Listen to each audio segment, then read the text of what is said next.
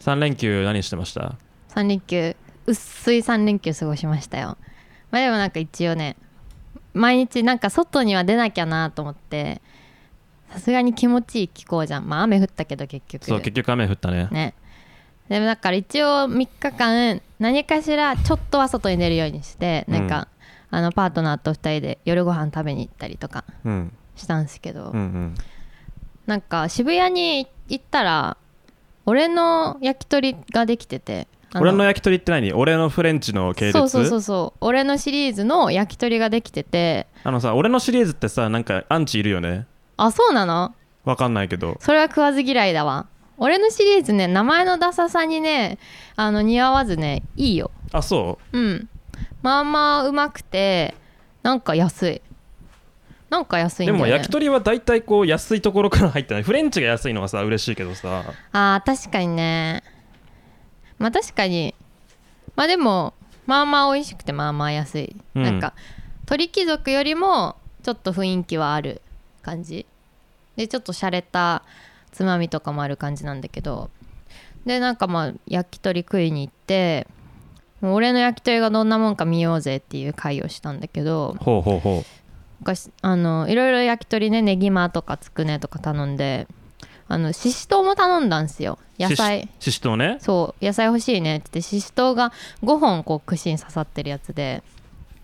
ししとうが5本ね横になったししとうが5本刺さってるのあねそううそうそうそう横たわったししとうがブサってこう5本つく、うんまあ、それを、まあ、2人でシェアしようって言って、うん1本ずつこう食べたのようんそそしたらさめっちゃ辛かったらしくて向こうのししとうがうんうんうわかわいそうって言ってあるよねししとうってって言ってでなんかなんでししとうって辛いんだろうねって言ってなんか調べたりしてうんなんかあの環境のストレスとかでストレスを受けると辛くなっちゃうらしいのよししとうってあじゃあ個体差があるっていうかそのそうそうそう辛くないししとうもあるけどみたいな話かそうなんかもともとは青唐辛子を品種改良して青唐辛子かが辛くなくなった種類なんだってはいはいはいででもだからあの前世の記憶は持ってるわ けよしなるしほとうどねうんあの祖先のね そうこう DNA を一応こう受け継いでるからたまに辛くなっちゃうっていうことなんだそうそうそうでどんなに辛くない品種でも環境の変化とか例えば虫に食われたりとかそういうストレスがあると辛くなるらしいんだけど、ん、 10本に1本ぐらいの確率で辛いのがあるとかあじゃあまあまあな確率でそう辛いんだね確率高すぎないかと思ってあ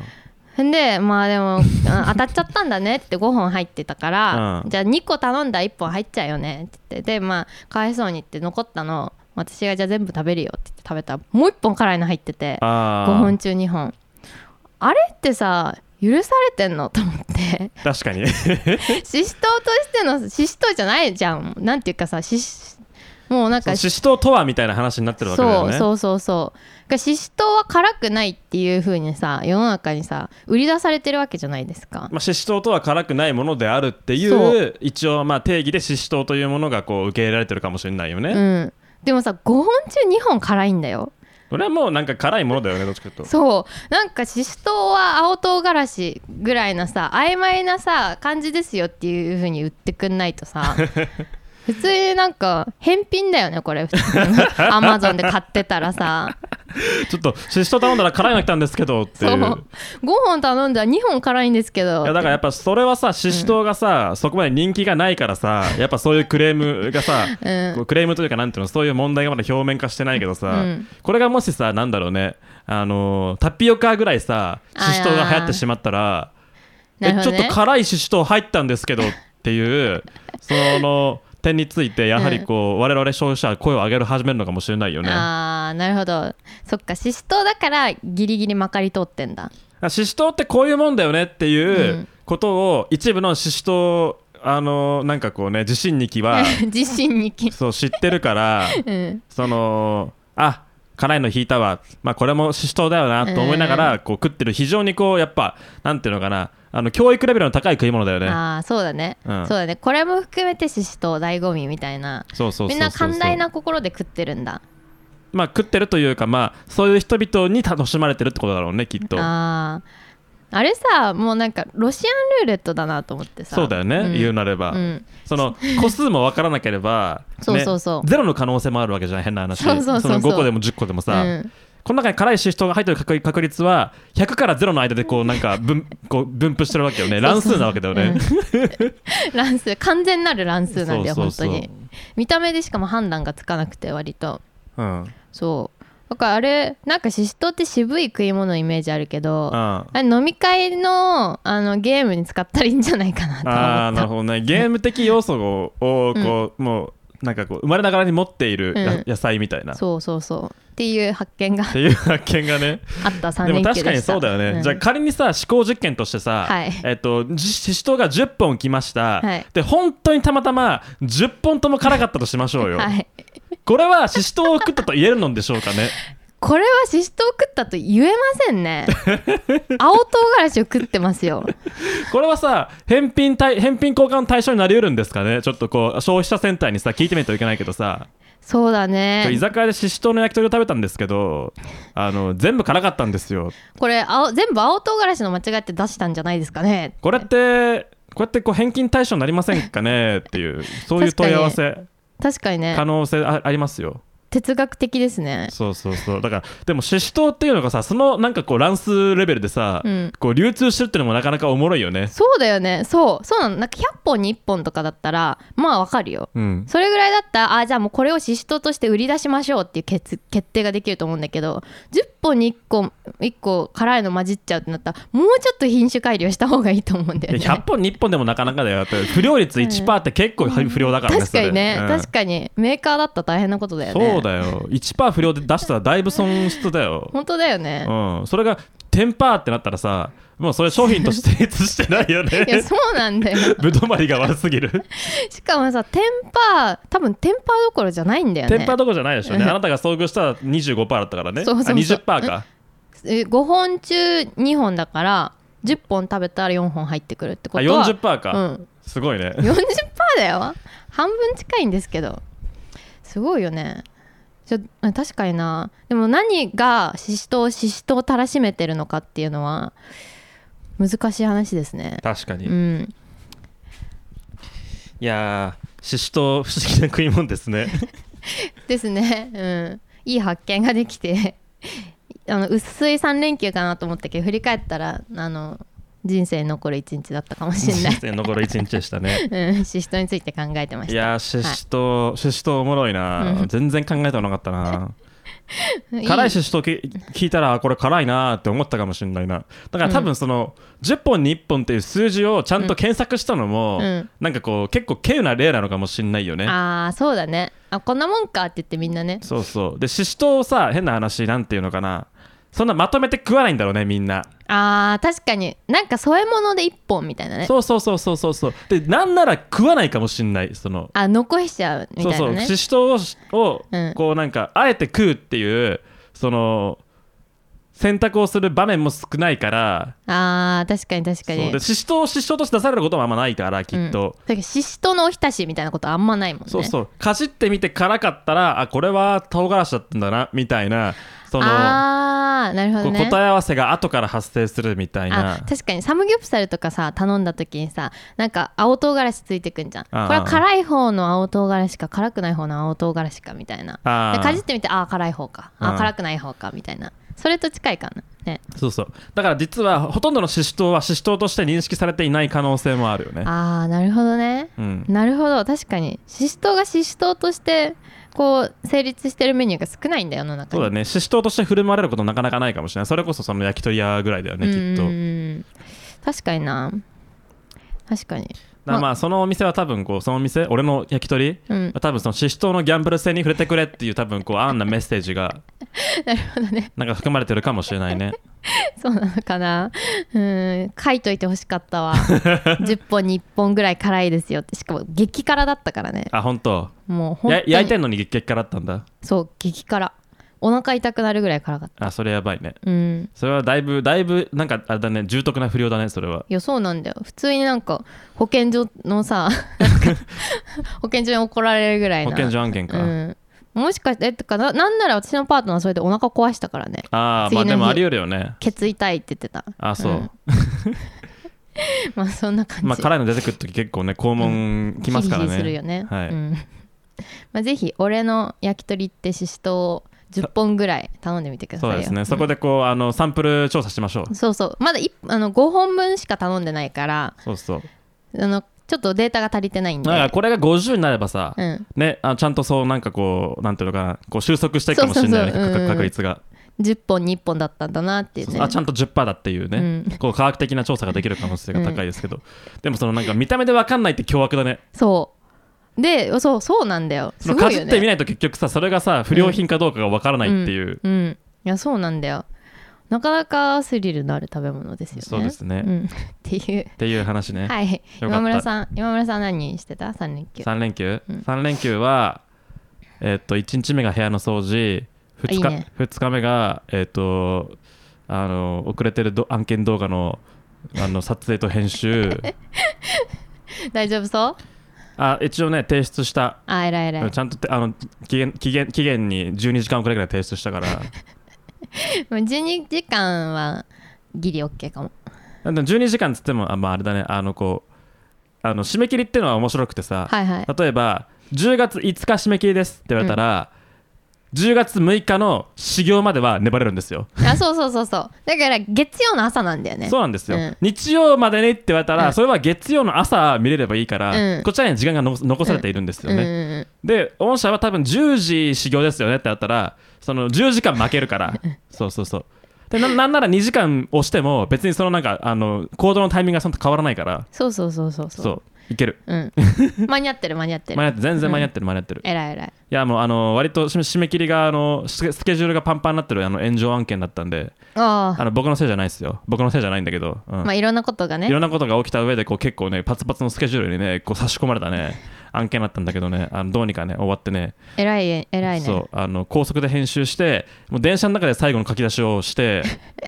でその電車でどこどこに行くかっていうと、うんあの僕はアニメ地獄に行くんですよね、アニメ地獄そうアニメ地獄っていうあのいあのイベントがあったんですよ音楽のあイベントねそうはいはいそ好きねアニメういややっぱりね、うんあのいやまあアニメなそのアニソンを聴きに行くのでかい音でアニソンを聴きに行くのが好きなんだけど、はいはいはいそれとど同同じぐらいあそこそこでこう酒を飲むのが好きだからああなるほどそうねあ今週俺酒飲んでねえなと思ってそう なるほどっか行かなきゃっていうこうしたあのこう義務感に駆られてうん雨の中アメアニメ地獄に行ったんですけどね、ああそうだよね雨だったよねそう雨だったあのもう家出た瞬間に雨雨降っててうわ最悪と思ったんだけどえクラブでやってるイベントアニメ地獄そうはそうそうアニクラねうんアニメアニアニソンクラブそうアニソンクラブねアニソンクラブことアニクそラうねアニメ地獄は、あのその近頃あそのてあの社長に聞いたんだけど、うんあの社長社長があのいいたからあのアニメ地獄の社長アニメ地獄をやってるクラブの社長が、うんあの飲みに来てたから、うんあのあいやなんか面白いっすねこのイベントってうん言った,、言った言ったらコンセプト的には近頃のなんかあのクラブはアニメのクラブはみんな知ってる曲で盛り上がってばっかりつまんねえって いうそういうこうしあのこうつも思想のもと誰も知らないあのなんかもう誰も知らないようなアニアニメをひたすらかけ るイベントやろうってことでやってるらしいあそういうコンセプトなんだアニメ地獄そうだから地獄っていう。わかんねえっていう地獄なんだわかんねえっていうかそのわかんねえの感じをすごくこううんディープなところを楽しもうっていう要は、ああなるほやどっねぱ深いところにあるから地獄なんじゃないやっあぱーりそのぬ沼沼の底ってことそうねそう地の底そこからこう湧き上がってくるやっぱりこうアニソンなんじゃないのかなああなるほどねそうえ知らない曲を聴きながらじゃあ酒を飲むそうそうそうどうどううなんですかそれえ全然全然ありだよ、気持ちい いうん、あんまあでもそれはまああのプレイの内容に全然よるけどっていうなんか真面目な批評をしちゃったんだけ ど DJ によると そう真面目な批評をしちゃうんだけどでもま あ,、あの基本的にやっぱり楽しいもんですよ、えーあこんなあるんだこんなあるんだっていうそういうなんかねうんドカ脇とかないんですよやっぱりこうそのみんな知らない曲が流れるから。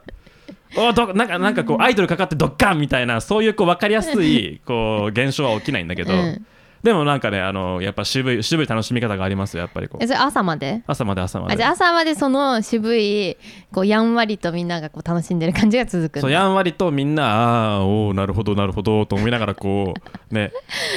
なんかそ秋っぽいねうそうディープなアニソン、アニソンをこうかみかみしめながら酒を飲むっていうそういうこう質的なイベントでしたよ一人で行ったんですかあ一人で行ったへえ、朝まで朝まで忙しいのにい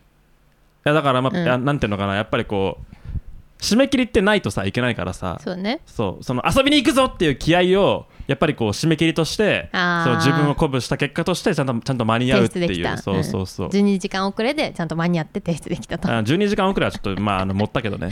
うんうん、ちゃんとちゃんと提出しました、うん、は偉いい偉い。まあね、そんなもんですよ。そんなもんですね、うん。はい、じゃあ、あの、そんなところで、今週も行ってみましょう。オオールド鮮魚フェスティバル。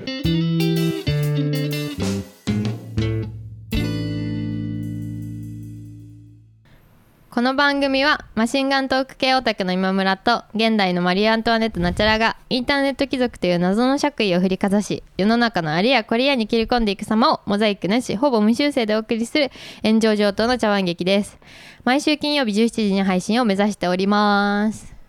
はい。はいはい、いやー、急に寒くなりましたね。そうですね秋が来ましたねそう、でも、秋って本当に多分数日しかないんですよね。いやほんと思ったで、ここ最近もさ、多分さ、夏、秋、冬、秋ぐらいの感じで来てるじゃん。そうそうここ今今週でしょそう、今週、今週。今週夏と秋と冬と秋があったよねそうそうそうそうそう。もう夏、冬、冬、秋、夏、夏、冬、冬みたいな感じでさ、来てるよね。秋の日少ない。ごっちゃごちゃだよねほんとうん。いやなんかさ秋来たなーってさ先週の後半ぐらい思ってさでも3連休めっちゃ寒かったじゃん雨降ってそうだねうわもう冬来たなって思って秋3日間しかなかったじゃんって思ったわまあでも今日また秋がやってきたということでねそうですね。はい気持ちいいですね気持ちいいですね。なんかだからさ2週間連続でビデオ会撮ったからさうん。久しぶりにこう対面で喋っててすごい不思議な感じするしかもなんか日中だしあ、そうね。うんあの先週あの普通にさ葛西臨海公園やったけどさ、はいはい結構やっぱ砂地はめんどくさいねそうだね機材が ねそう機材もめんどくさいしなんかやっぱ立ちまなんかこう砂ってさやっぱりこう人間の生活をさ、うんこう不自由にするさ、うんあのオブジェクトなんだなってすごい感じましたそうっすねそうだから砂漠に住む人々は大変なんだなっていうのを感じますけども、やっぱ機材のさ取り回しとかさ、うんうんうんねあのーやっぱ靴の中にさこう砂入るとかさまあいろいろやっぱりこう不具合というかこうねありますねいやなんかさ iPhone ってさいろんな機能ついてるじゃんうんもりもりで、まあ、そこまでしなくていいよみたいな機能までついてるじゃん、うんなんか例えばさ深海なんだっけその防水じゃなくてさ防なんかなんだっけその海の底潜ってもなんか何メートルまで行けるよとかなんかあるじゃんありますねでさその中でさ防塵機能ってあるじゃんあります使わねえよってずっと思ってたけどさあれいるね結 構いるなと思ったわうんはいそんな感じでなんか話したいことありますか今週はうんじゃあとりあえず僕一個言っとこうかお来てくださあいの YouTube プレミアムやめましたっていおうおー ついにえてかやめてなかったんですかまだやめてなかったなあなあで続けてた昔ねあのーなんだっけワンセックっていうさあーアプリの話をしたんですけうどそれはあのもう強制的に iPhone で YouTube をこう YouTube のアイコンをタップしたら、うんそのワンセックってアプリに強制的に1回移動してその深呼吸してみましょうってその画面に出るんですよねあのワンタップで YouTube 開けないようにその迂回ルート作るやつねそうそう迂回ルートをした上でそのその迂回ルートの途中にお前冷静になれっていう 看板が貼ってそあうるやつ、看ね、板が貼ってあって、うんそのじゅ5秒なり10秒なり待たないとそのや結局 YouTube を見るっていうそのボタンを押せないっていう、なかなかにこうなんていうのかなあのーなんて言ったらいいかななかなかになこんかうあれひひどいアプリというか。治療あのあれだね依存症の治療みたいなそうそうそうだからその SNS 中毒を治療するためのなんかこう割とこうなんか力技的なこうアプリを紹介したんですよね、はいはいでそれはあのそのアプリに課金するとうんあのそのいデフォ無課金では1個しかアプリを登録できないから YouTube とか、うんまあ、あの X とかね、はいはい1個だけ登録するわけだけど金課金するとそれが無限になるとか、うんうんうんなんかいろんなオプションをなんか設定できるみたいな感じで。あのつまりなんどういうことかっていうとこうソーシャルメディアを見ないためにお金を払うっていう こう非常にこうねなんかこう素晴らしいこう、うん出費が発生するわけだよね。そうですね行動様式というかね、うんで僕は YouTube プレミアムに入って YouTube を快適に見るためにお金を払っているわけですよ ね広告なしで、はいうん、なのにそのワンセックを導入してワンセックに課金してワンセックに、まあ、課金はしなかったんだけどうん結局、でも、まあ、ワンセックを導入してそのせっかくこう見やすくするためにお金を払っているものにものをもう一回見にくくするっていうそういうこうねわけわかんないお金そうのわ使いけ方わかんないお金の使い方をしたんですよね。うんでなんならワンセックも課金するかみたいな話をしたしてて、ねお金払った上で お見見ようとしててかつそれを見ないためにお金を払ってるっていうこう二重課金が発生するわけですよね。なんかさ冷静なのか冷静じゃないのかわけわかんな いねだからまあ広告は見たくないけど、うんその YouTube をこう見る時間を減らすためのやっぱりこう啓発文章は見る価値があるというそういうなんかあれだよ ね。でもなんか YouTube 見たい今村とさ YouTube に時間を溶かしたくない今村がさ同時にさ存在してるよねそうだね。快適に YouTube 見たいなっていうそのなんかね、こう瞬間と、ういんや YouTube あのー見ててお前ダメだそんな YouTube に時間を取られちゃダメだっていうね、うんうんあのこう両方いるんだよね、うんうん天使と悪魔が、ね、しかもその今村は YouTube に動画をアップロードしてお金を稼いでいるとそうそうそうそうそうその金で YouTube プレミアムに課金してそれでワンセックを入れて YouTube を見ないようにしてるっていうそうそうそうそう わけわかんないそうわけわかんないよね、でこれを解決するシンプルな方法として、 はい YouTube プレミアムをやめるというね そうだよそうあのー最初に戻るわけよだからし、こうだから思考が一周して、うんあ俺 YouTube プレミアム入ってる意味ないなっていう いや意味ないことは実は全然ないんですけどねうんまあそうだねうんそう YouTube プレミアムってあの YouTube があのこう出してるプレプレミプレミアムプランみたいな感じで多分月1000円とかうん払うと、えっと、まず YouTube ミュージックが使えるっていうのと、うん YouTube の広告がなくなるっていうのと、うんうんバックグラウンド再生とかプレあのピクチャーインピクチャーが使えるっていうう、んうんうんそういうこうオプションなんです有料オプションなんですよね。うんうん、でえっとこれで YouTube プレミアムやめたんですけど僕は、はいあのいいろいろ発見がありましたあうあん何でいすろいろか発見がありましたまずねやっぱりあの世の中の人はうんこんなにたくさん広告を見てるのかっていう衝 撃そうそうだよそう、うんあ気づいたそう世の中の人はこんなに大量の広告にさらされているのかっていうちょっとしたカルチャーショックがありましたね、 はいなんかあの異世界から転生してきたみたい なそうそうそうまあなんか下界に降りたみたいな感じだけど、うんうんうんそう庶民はこんな劣悪な環境で暮らしているのかみたいな話なんだけど確かに確かにそうあのまず YouTube 開くともうトップページにバナー広告がボン出てるし、うんうんそう確かにタイムラインにねそうタイムラインにボンってあそのバナー広告出てるし YouTube あ何か動画再生しようと思えばなんかこ広告が2本ぐらい流れるし、ん長い動画見てれば途中になんかど広告も入るし、うんみたいな感じで動画終わったらもう一回広告入るしつってうわ広告ばっかだ なこのこのアプリって思って。自分がプレミアムでいかに広告がない生活に恩恵ををこうなんかなんかこう得ていたか、うんっていうところをすごいこうなんか身に染みて感じますねそうだねだしそれ以外にもかなりこう広告のない生活が成り立ってたんだねそのんなんか YouTube だけじゃなくてもさいろいろあるじゃん広告がパーッと挟んま挟み込まれてくるものって、あてそうねテレビとかもそうじうゃんんうんうんまそういうのもこうなんか排除されたミニマルな生活を送ってたんだねあ、確かに広告っていうものうをんかなりこうなんていうのかな意識的にこうなんか排除してる可能性はありますうんうね、ん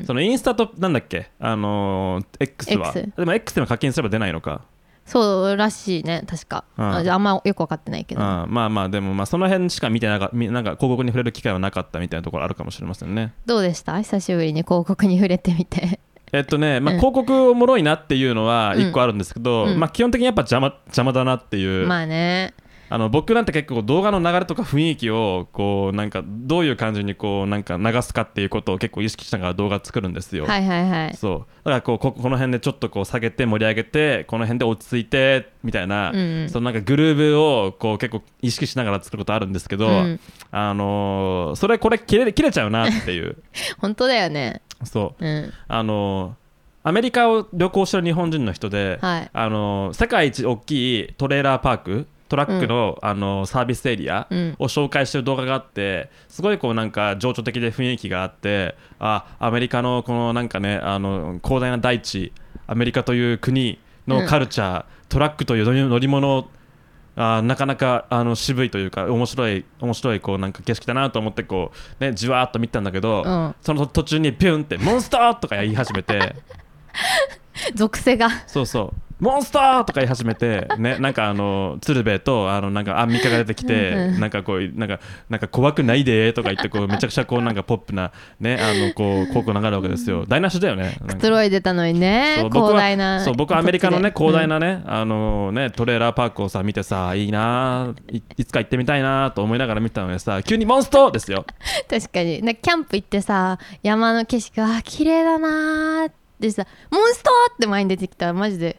殴るよね殴るよね、うんふざけんなよって いう鶴瓶でも殴るわ殴るね、うん本当にあのキャンプに広告が出てあのつくようになったら本当最悪だね、最悪だねうん、ありえるかもよそういう世の中いもや全然ありえるありえると思いますよ、うん確かにそれは課金するなううんんっていうねうん、っていうそのなんかかなりこう視聴体験が変わってしまったっていうそうだねところとやっぱ世界観が全然違いますねあの1000円払うと払わないでやっぱり、ううんんねやっぱ映像は流れとかテンポとかいろいろあってのこう作品というかさ、うんそうだねだよねでも結構勉強にもなりましたねそのあのオープニングでその流れる、動画の前に流れる広告っていうもののものが動画が始まった後もその動画の下の方のスペースを占領して、うんうんそこにバナーがボンって出たまんまなるっていう、うんあこういう UI なんだっていう そうですよのなんか学びはあってえこれうんおすすめ動画見えないじゃんと思いながら、そうそうそうそうみんなはその世界を見てるんですよみんなその世界見てんだねだからうんみんなこう下にスクロールした上でおすすめ動画を見るかみたいなそういそううそうそう感じで暮らしてるんだねそうかわいそう本当にそうそうなんだよ うんえでじゃあまた課金するんですかいやだからでもんそういう意味で言うと発見もう一つとしてあったのうはんあの YouTube をやめるききっかけにすごいなるどういうことあ見るのそう YouTube を見つその YouTube スパイラルに入っちゃうわけじゃんうんうんうん結局そのダーッとした時にうんでもやんな頭の隅っこになんかぼーっとあれあれやんなやんなきゃなみたいなそのタスクはこうあるわけうんうんでそれをいつ踏み出すかっていうそのエイヤーを待ってるわけよ自分うんのあ中あで、まあ確かにタイミングがねそうそうそう、でそのタイミングを探しながら3時間とかが計画するけ経過するわけなんだけど、うん基本的には、うんそのやっぱエイヤーのタイミングが広告をがこう挟まるとやっぱ発生するよあー確かにその世界に入り込んじゃってるから一回あのーモンストーって言って現実に引き戻してもらったらそうそうあモンストあそうだあそうだっつってよあしれやんよなしきゃよしよしよしよしと起き上がろうっていうそういうさ、 うんやっぱり面白い動画多すぎるから、うんうんうんあの見始めるとやっぱ見ちゃうんですよね、うんうんうんうんでそれをい一番一回つまんない広告を挟むことにやってやって中断することができるっていうね、なんか面白いね、うん広告はさこうたくさん見てもらうことによってさ成り立ってるんだけど広告があることによってたくさん見るのをやめるみたいそなうそままさにそうなんですよねうんそう広告によってある種こう僕は命を救われてるんですようんね、うんけ じゃあ課金しなくてよかったじゃんあのワンセックなんかいらなかったじゃんいやまあそうかもしれないいやでも正直あのなんかそのミッドロール真ん中に広告が入れたりするのと、うんバックグラウンド再生できないのとピクチャーインピクチャーがないのはマジで不便だなっていう感じですねあーでもそれはそうだね、うんなんかツイッター見ながら YouTube とかね 見見たいもんそうそうでねきないし、うんあとはまあ長いラジオっぽい動画はいはいはい、はい、とか、あと音楽とか YouTube にしかあなーいやつとかをこう流して画面は消したいっていう時もあるからあるあるあるあるそうそうそれができないのが、まあ、めちゃくちゃ不便だなとは思いましたうんうね、ん、まあじゃあ確かに課金してワンセックっていうのはあのーまあ意味はあるわけだねなるほどね、そうだからその機能だけ切り出して300円ぐらいにしてくんないかなって いうこう広告はあってもいいから、広告は許すからみたいなところ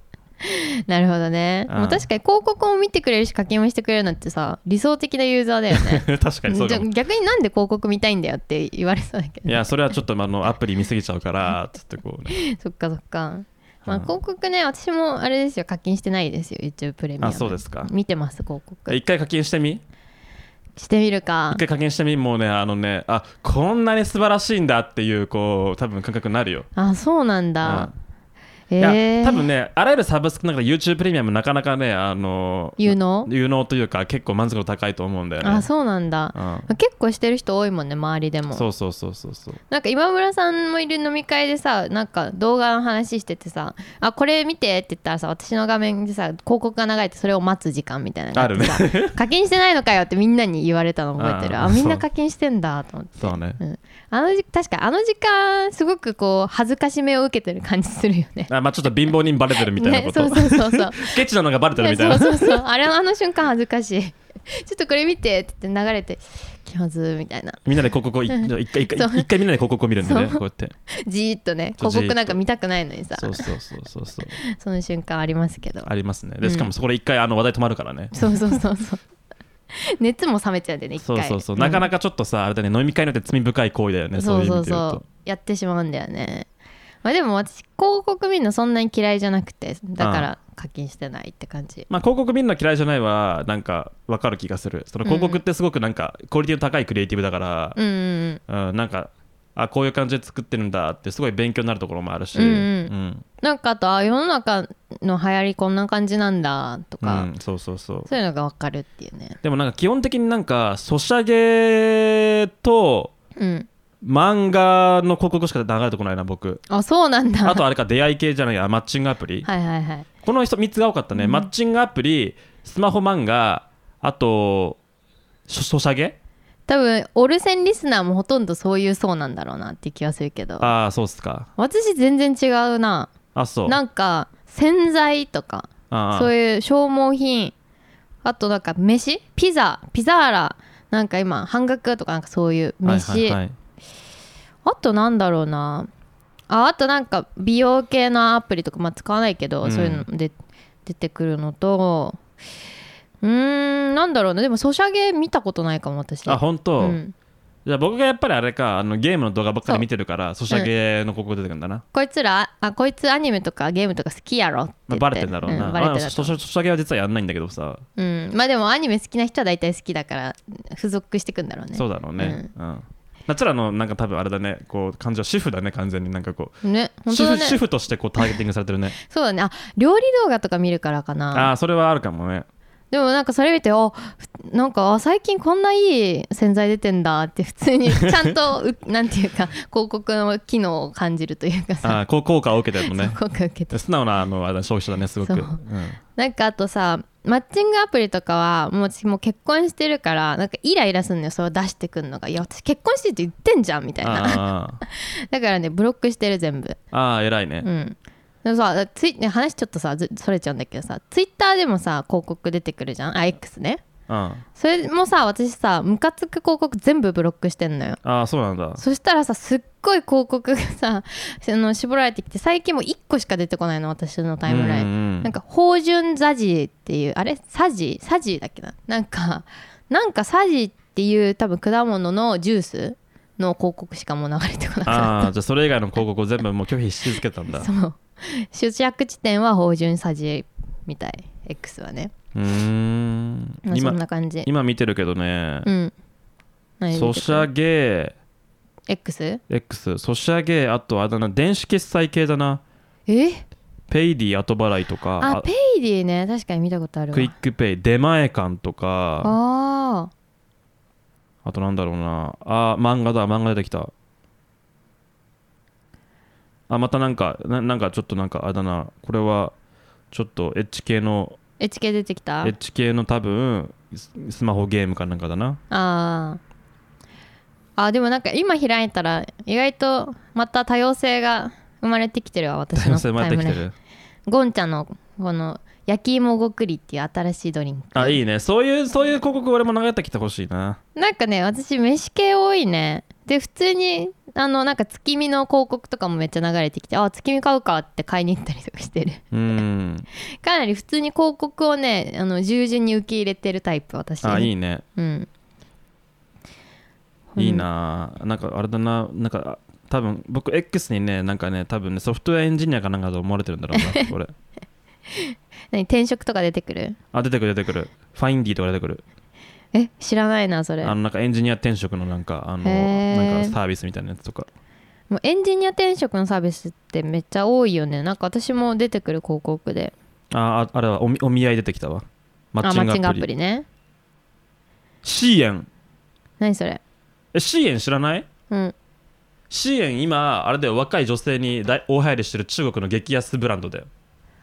え知らないシーエンシーエンシーエン知らないシーエン割と社会問題になってんだよああれあれってさシーエンって読むのシェシェーンじゃないの SHIEN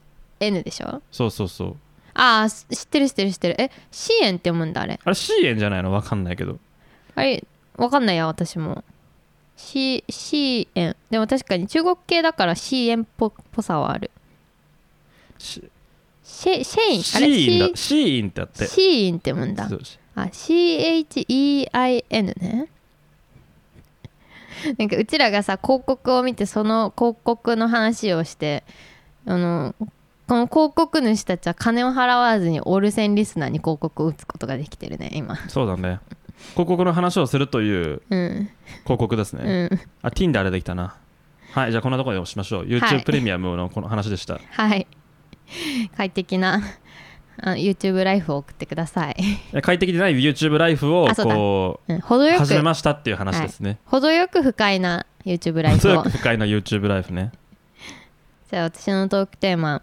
今日のトークテーマねいや私ずっと思ってることがあって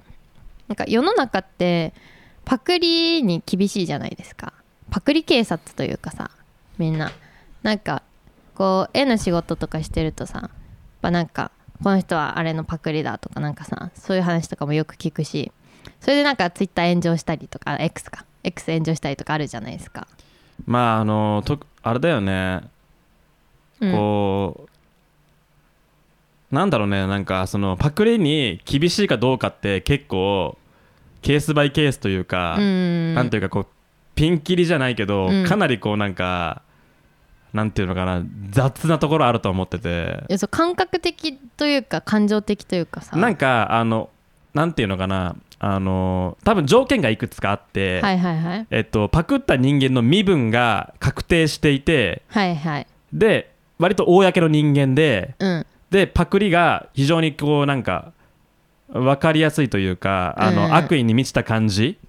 うをんうんこう、なんか連想できるみたいな、うんうん多分条件が整っていると非常にあの激しく燃える燃える傾向にあるのかなっていはいはいうはいはい感じ、だから、うん変なあれはパクリを教団してるんじゃなくてポパクリをこう批判してるんじゃなくてパクった人間を教団するコンテンツなんですよね。ああなるほどねそうふんふんふんふんそうでそれが起こりやすいのが多分イラストとか、うんあの音楽とか写真とか、うんうんうんそのあたりは結構そのやっぱダイレクトに個人がクリエイティブを行うからってところもあると思うんだけど、はいはいはいその個人が作ったものを別の個人が盗作しているっていう構図じゃないと多分あんま燃えない、ああなるほどね、うん、まあそれでなんか私は普段なんかパクリってすごくなんか絵絵絵の絵に関することをこう普段見てるからパクリに関して世の中って厳しいんだなっていう認識があったんだけど、うんもうさあのコンビニとかにあるさお菓子あるじゃん、うん菓子業界のパクリってさめちゃくちゃもうなんか暗黙の了解で許されてるなって最近思って、あーまあ、お菓子もだしラーメンカップラーメンとかもだしあなんか例えばさ韓国でさハニバタチップスっていうのが大流行してさーあーあーでなんかドンキで輸入されて売ってたりとかしてその後にさカルビーかなあの幸せバター味のさポテトチップス出してみたいな、えでーなんかパッケージもかなり寄せててとかなんかそれがさ普通にまかり通ってんの不思議だなって思ったんですよねだから、うん成果というかね、うんあのなんかこうお菓子にはあの特許がないってことなのかな、うんななんかさだからさカールとかさ今さ東日本で売ってないじゃんあそうなんだよそねう確か西日本だけになってその直後コンビニのプライベートブランドでめっちゃカールっぽいお菓子とかさあーこれどう見てももうカールだろうみたいなでもカールという文字は避けてなんかそれっぽいパッケージで売ってるみたいなさうんそういうのもあったりするじゃんあるあるあれねでも普通にあのパターンとして、うんそのメーカーがプライベートブランドに卸してるっていうパターンもあるよねあーまあ確かにね中身実は一緒ですみそたういなそう OEM じゃないけど、はいはいはいはいその委託製造じゃないかなないかっていうか、んそうキャラメルコーンとか多分ねもうメーカーが作ってるんじゃないかなと思うんだけどねああそうなんだわかんないけどあたし確かになんかあのあまあそういうのあるよねるあなるんかだから結構これはパクリなのかそもそも同じものが入ってるのかってことを見極めるのって結構難しいんだよねあーじゃあみんなどっちか分かんないけど、まあ、どっちでもいいやみたいな感じで過ごしてるか見過ごされるのかなあそれもそうだし、うんその多分あのお菓子は美味しければいいから なるほどねそうジェネリッックでもいいとクジェネジェネリックでも いいいいというかねさっき、うんさっき言った条件にはまらないわけよ、はいはいはいその公人公の人間が作ってるわけじゃなくて個人が作ってるわけでもなくて、うんであの芸術芸術でもないアートでもないからあのパクっていいんだよあーそうなんだなんかさあパクっていいもんなんだなっていうなんか空気はなんとなく感じてたのよ、というかこれあ普通に大企業カルビーとかさもうなんかほんと大企業責任が大きいようなとこがさ堂々とやってるからおいいんだと思ってたんだけどさなんかプルタッポックンミョンの話この間したじゃないですあかした韓国の辛いカップ麺、うんあれのパクリをどっかがやったんですよ確か日清かなプルでそれがあこれ明らかにパクリだろうっていう感じでうんなんかあれってキャラクターでさ鳥のキャラクターがさプなルんタかコねッチクキンにみついたいなてやるつじゃんがさでなんかカルボカルボ味みたいなのが出てて、うんでカルボ味はピンク色のパッケージなんだよねあのカルボをなんかなぜかピンクで表現してて、うんうんでそれのパクリの商品が出てたんですよですごく似ててなんだっけな名前もすごくなんとか炒め麺みたいな感じでもう直訳しただろうみたいなすごく似ててであパ日清の UFO ポックミョンってのがあるんだそうそうそうポックンミョンだポックンミョンかでパッケージもピンカルボのやつがさそうそうそうそうそうピンク色でしょあでなんか韓国っぽいキャラクターがついてんだよそうだねあの鳥ではないけどめちゃくちゃパクリじゃんめちゃくちゃパクリだもう明らかにオマージュというか意識してるよね本家そはうあこれあれカルあのプルタポックンミョンの日本語版出たのかって言って間違って取るぐらいさすごく寄せてきてるじゃんうんでカルボがピンクのイメージなんてさもともとないわけじゃないですかカルボナーラピンクとは思わないでしょ思わないねそうあこれすごいなと思ってたらそれ訴訟されてるらしいんですよ、そうなうのん、訴えられてるらしくてなんかだからあいいと思ってたけどダメな場合もあるんだと思ってなんかこれ面白いなと思ってなんか韓国とか行くとカッパエビせんのそっくりのお菓子とかも売ってるしあのポッキーにそっくりのお菓子ペペロっていうのもあったりとかするしあどっちが本家かっていうとあのポッキーが本家なんだよねうんそうそう多分パクリだと思うんだけどうんロッテが作ったやつねあそうそうロッテが作ってるやつロッテあの韓国の財閥だからねそうそうそうそう日清の面白くないっすかこのなんなんでお大企業もなんかこうやってしまうというかさ、うんなんで許されんのかなってそのやっぱあれかさっき言った個人じゃないからえそれは何、その制度としてなんで許されているかってことなのかうん人々がなぜ許しているかってことを言ってるの、そう人々が許しててしかもその大企業のトップもパクリ明らかにパクリの企画をやりましょうって言って作ってるわけじゃんそこうれだねそれをやっても問題ないだろうっていうふうにこう判断するのはなんなんでなんだろうっていうかさ問題ないからでしょででも実際これなんか訴えられたらしいんですよ韓国のうん企業からだから結局ルール的に OK なんじゃなくてグレーゾーンを攻めてるじゃないですいかや訴えられたのは別にいいんだけどさ、うん訴えられた結果として、うんそのなんか訴えが認められるかどうかは分からないじゃん、あそっかそっかじゃあ結局大丈夫っていうチェックがされてんのかなでもなんか訴訟が発生したっていうなんか記事は出て出てないよあれ本当うんなんかねニュース見たんすよね私の勘違いかなうん商品そのものは出てるけど出てるけどその韓国のきあれ企業が日清を訴えるみたいな話は別になんかみ出てこないですけどねあじゃあ訴えてはないんだじゃあ結局大丈夫なんだなんか私ああいうの見るとさなんかゾゾワゾワしちゃうんだよね、うんえこれ大丈夫なのかな怒られないのかなみたいなまあインターネットの見過ぎですねそれはなるほどね毒されてんだ私がパクリパクリにこうび敏感になりすぎてんだね、まあ、パクリに敏感になるのは、まあ、しょうがないというかなんかまあそういうもんなんだろうなっていうふうに思うんだけど、うん、そのなんていうかまあ主に X だけどち近頃なんか目にするパクリに関するこうなんか燃え燃え方って、うん、まあ、結構的外れだなって思うことも結構多いんだよねうんえそのイラストとかで炎上したりとかしてるまあそうだとねかそのパクリをさ、うんなんか発見したりとかまあその明らかなパクリとか、まあ変な話この間あったのは写真の盗作あー見たかもそうの他人の炎写上真を自分の個展になんか掲載したみたいなはいはいはい、はい、話とかあって、まあなんかそういうのを、まあ、猛烈に教団しようとする、まあ、うん向きでこう燃えてたんですよ。うんうんうんでその原作者というか実際にその写真を撮った人の対応がなんかぬるいみたいな感じで 逆にその原作者ををなんか批判するみたいな、へーそうあなたのせいで今後なんかよよくないこう前例が生まれましたみたいなことを書い書いてる人とかがいて。へーななななんだこれはと思って見てるんだけど結構その著作権侵害というなんかあの制度をめちゃくちゃこうなんか過大評価してる、うんあのインターネットって存在するんですよね、うんうんうん著作権侵害ってまずあれ申告罪であの著作権者が民事で訴えることしかできないんだよね基本的にはああ刑事じゃないってことけ刑事でもないし、うんそもそもその侵害をした段階というか、うん著作権侵害的なものがは存在する段階ではそれは別に罪でも何でもないんですよ。ああなるほどそうつまりナチュラが僕の何か作ったものをパクったとしても僕がナチュラにあのそれは著作権侵害ですよって訴えをしない限りはこう状態として著作権侵害が認められていないのと同じなわけですよ。ああなるほどねはいそはういはいである意味に二次創作っていうのはなんかそういうとこ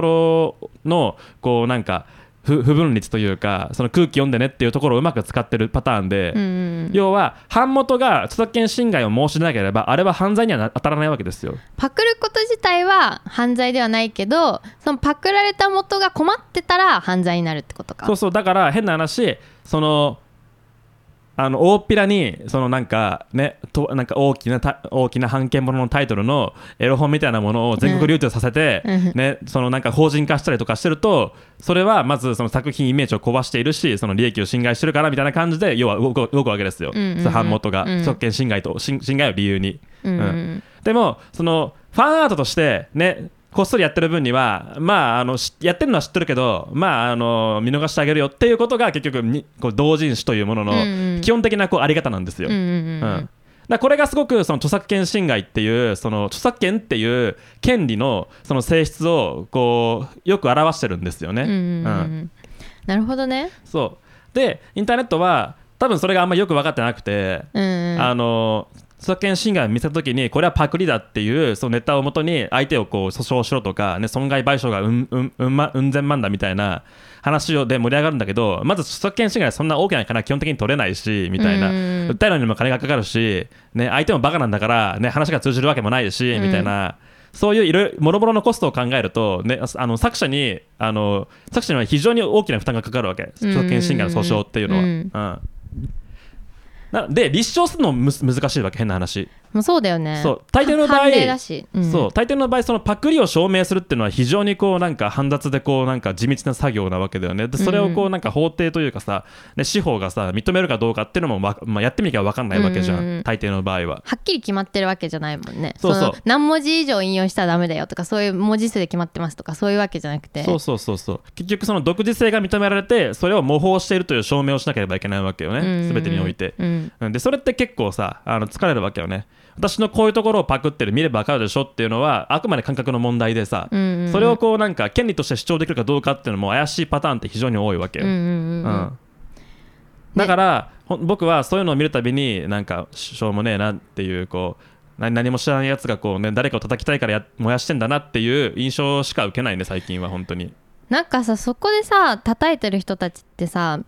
多分物作ってる人そんなに多くないんだろうなっていう感じはしてさこうなんかクリエーションクリエイティブに対してこうなんだろう唯一無二のオリジナリティをの幻想を抱いてるというかさ高尚なクリエイティブとはなんかすごくユニークでこう何にもパクってなくてこう斬新なスタイルとかアイディアがあるみたいななんか理想があるんだろうなっていう感じはするわまあ、そう個いう人炎上の見てる才と覚から生まれてくる非常にこうオリジナルなものっていうそうそう多そう分その神話みたいなものがあるんですよねきっそうとそのなんか才能がある人が才能があるからこそ生み出したオリジナリティみたいなうんとそういう幻想すごく感じるね燃えてるの見るとで大抵の場合人々が支持するクリエイティブっていうのはただの商品なんですよねはいはいはいそうそれは非常に多く多くの要素がああ合わさったその要はなんというかあのー高度なそのびあのーなんていうのかな芸術というか、うんうんうん高度なビジネス的芸術なんですよね、大抵の場合、うんうんうんうんでそれをクリエイターの人格と強く結びつけるっていうところもまたちょっとこう解禁になるところのところの一部だと思いますしあーなるほどねうんうんうんうんあともう一個はクリエイター側が非常にあのパクリにこうなんか敏感で被害者意識が強いパターンも見見ますね。ああそれはあるね燃えるきっかけとしてねそうまあ、パクられた側パクられたと、まあ、じゅ少なくとも自分が思っている側ですよね、うんうんあいつが私の作品をパクったと思ってる側が割とこう情動的にこうあの事態事態を炎上に持ち込もうとするムーブっていうのはまあ散見されますね、うんうんうん、で僕はそういうのを見てどっちかなと思いながらいや結構筋が悪いんじゃないって思うことも多いですけどね、うんああなるほどうねん、難しいですなそうあ結構この人割と今感情的にあのツイッターやってんなっていうふうにうん思って、うん触れないでおこうって思うっていう感じんが多い気がする、だかありますねらそういう意味で言うとそのさっき写真を自分の写真を他人がこ、勝手に自分自分の個展に出したっていうパターンの人はその加害者の方をそんなにこうなんか強く批判するっていうことはしなかったんですようんうんうんで僕はそれを見てああまともだなって思ったわけそんな取れる金もないだろうし、うんうんね、一回一回炎上してこいつも来れるだろうからまあもう同じようなことは起きないだろうっていう話なんだけど、それじゃ満足しなかったんですよねみんなはそれを眺めて懲いるら人しめたいわけですなそうあだからそれをそれを例えば感情的にこいつはクソ野郎だっていう形で燃え上がらせるパターンもまたあるわけよ作者がそういうふうに先導することはあるからさ、うんうんうん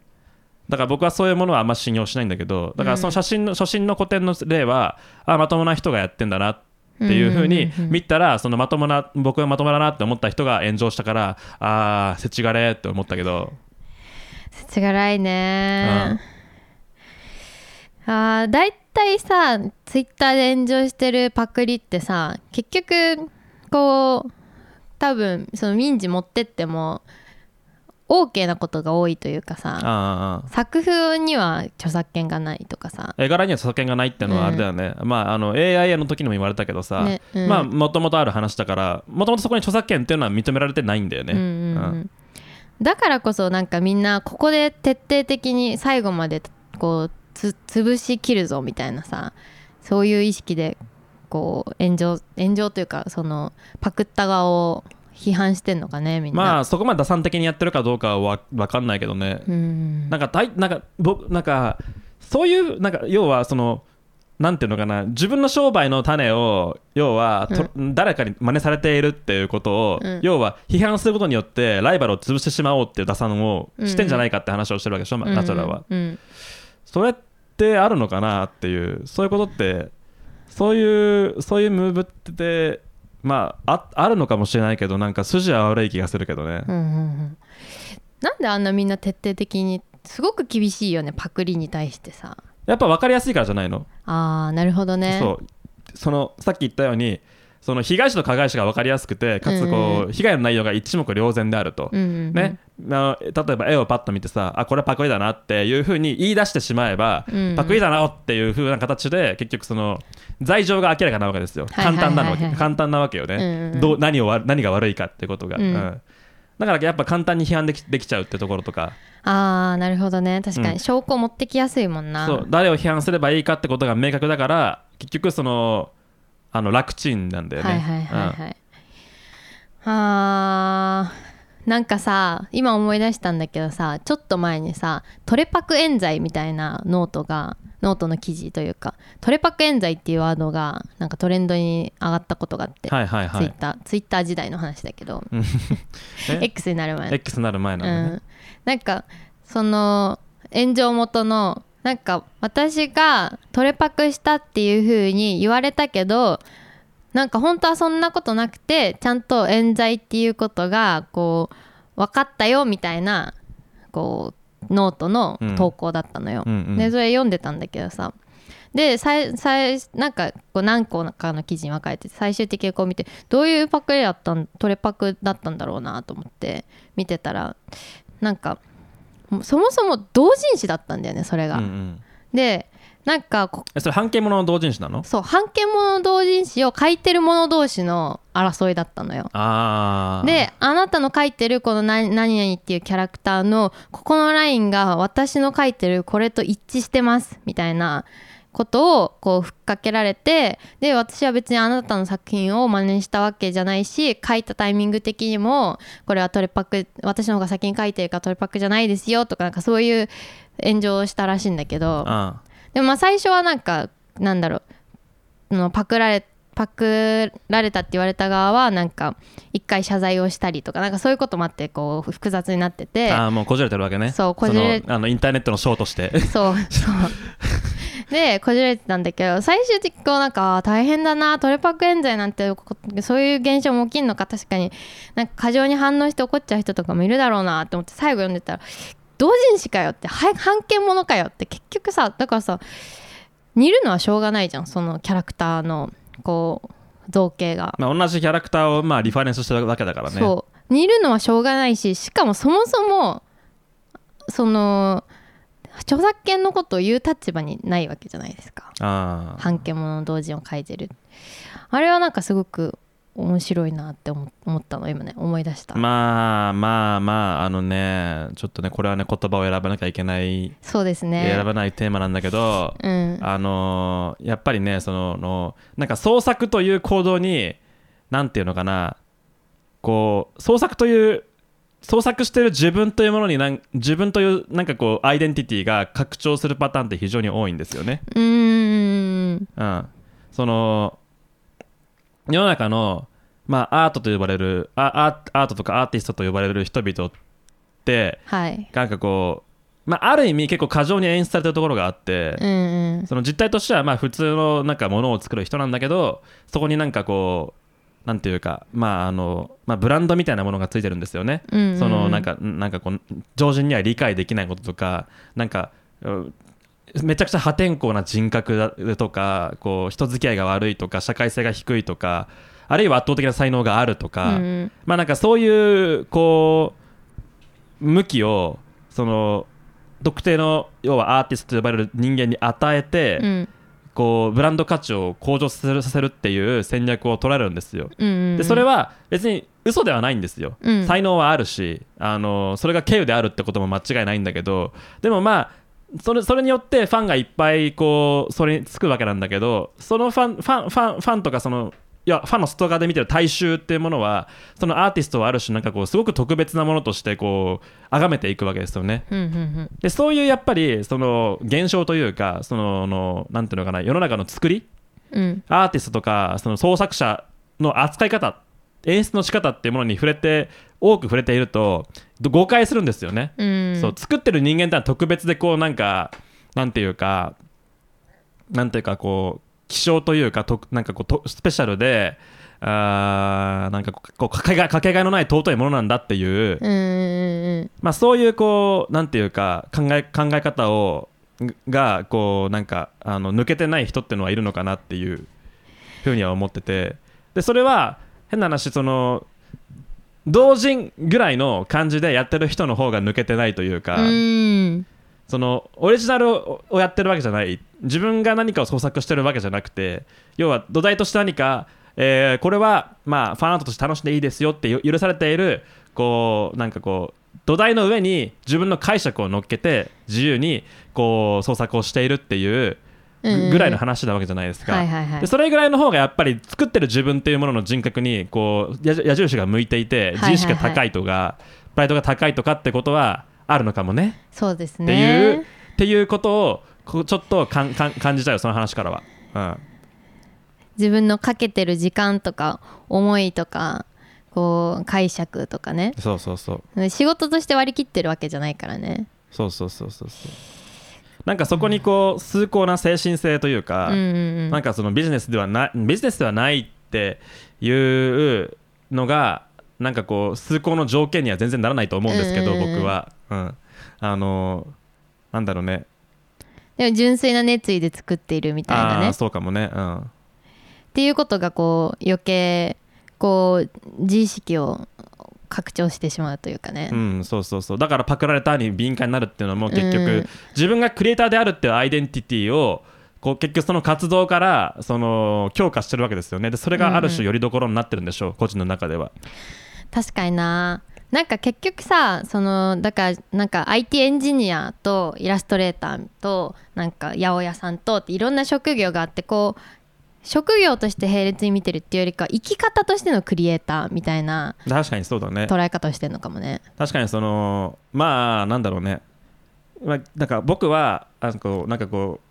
う自営のアーティストっていうのは、うんなんか起業家と同じだなっていうふうにはいはいはいはい思うんですよ、はい基本的には、うんあのなんていうか能力が違うだけでうんうんう能力ん能力とか手段が違うだけで何かしらのこうなんか自分の中の欲求とあるいは自分自身のこのその素養というか特性として、えー組織にフィットしないしないっていう、うんうんそのなんかこう社会不適合性みたいなものをどう解決するかっていう時に創作に走るかあるいは自分で組織を作るかっていううん二択に分かれるだけだけだと思うんですよはいね。はいはいうんうん片方はビジネスを作ることによって成功するし片方はアートを作ってそれを世の中に売ることで成立するわけじゃんうんうんうんうんっていうぐらいの違い違いしかないっていうふうに僕はまあ思ってるところがあるんですよ。うんうんうんそういうふうに生きた方が生きやすいとは思うな、うんなんか一もう1分1秒ずっと常にクリエイターであるべきってわけじゃないじゃないですかその作ること以外にもさうん例えばさディズニーランド行って楽しいなっていうことも あるしさラーメン二郎食べて美味しいなってこともあるしさ、あそのその生活の中の一部でしかないというかね自分を構成する要素の一部でしかないけど、あそうなんですよね、うんクリエイターってのはなんか周りが言うことであってなんか自分から言うことじゃないといううんうんか、うんね、状態ではなくてこうただの肩書きなんですよねっていう,、こんうんんそうねっていうのはありあるんですけどでも言うてもやっぱりそのなんか例えばイラストであればビジュアルに訴えかける、うんあのなんていうかご娯楽だし音楽であればそのなんかね耳に訴えかけるとか聴覚に訴えかけるアートなわけですけどもだからそういう意味で言うとあのそういうこうなんか人間を非常に感情的にするこう装置なわけですよねどちらも。はいはいはいはい、うんでそれにやっぱりこう突き動かされる人々とかあるいはそれを作る側に回る人っていうのは、まあ、割と情緒がしっかりとこうなんか荒れてるっていう かあのーなんていうかこう世界観としてこうなんていうのかなやっぱりこう感情を大事にするところとか、うんうんこう感じ感じているところを大事にするってところもあるから、うん性格的にだいぶこうむ気難しいみたいなことも多いしね。まあそうだね、うん確かに人の感情とかをすごく考えてしまうだろうしねそのそうそうこれ見た人がどう思うだろうとかそうねそうで割と内向的でこうオタクでわあのなんかと世界観が閉じなんかこう閉じてたりしするからねうんうんうん結局それが成功するかしないかっていうこう大きく売れるか売れないかっていうだけの違いしかもしかしたらないのかもしれない、だうかんうんら僕らが今あの言ってるのは大きく売れてないパパターンのうん話をしてるだけで、うん実は大きく売れ売れ売れた側にもそういう人はたくさんいるっていうそうだねそうかもしれないねかもしれないから最終的にやっぱクリエイティブで仕事をしなんか勝負してるだけなんですよ、うんうんうんそう出来上がったものが出来がいいか良くないかっていう話でしかないみたいな、はいはいはいそこにいる人格は大した問題ではないんですよね、うん変な話まあそうですよねピカソもクソだったって聞聞きますからねまあだからそあのそのなんかあれだよねピカソの例とかを見るとさすごくこうなんか象徴的というかさそのあアートってアートの価値って何なんですかねっていう さそういうやっぱりさうんあの、そもそも論にさやっぱうん返ってくるところがあるわけだよね、ありますな、なかなか結論のない話な気がするねこれうんそうだねでもまあその結論はないけどマーケットはあるからそうだねゲームがある限りゲームの攻略法はあるわけですよ、うんうんっていうところでまああの生きてるんですよねあそうのですね作る側もうんうんそう結局ゲームのルールにのっとって勝つ勝つかゲームを理解した上でこうなんかねあのその自分の創作のこう居場所を見つけるかとかっていううんうんなうんんかそういう立ち回りがあるだけなんですようんね基本的にはうんうんうんうんなるほどなるほど いやなんか久しぶりにこの空気になったこのね空気になったねううんオルセンらしいオルセン独特の俺そのこの独特のねうんやっぱピリッりとした空気ピリッとしたねやっぱり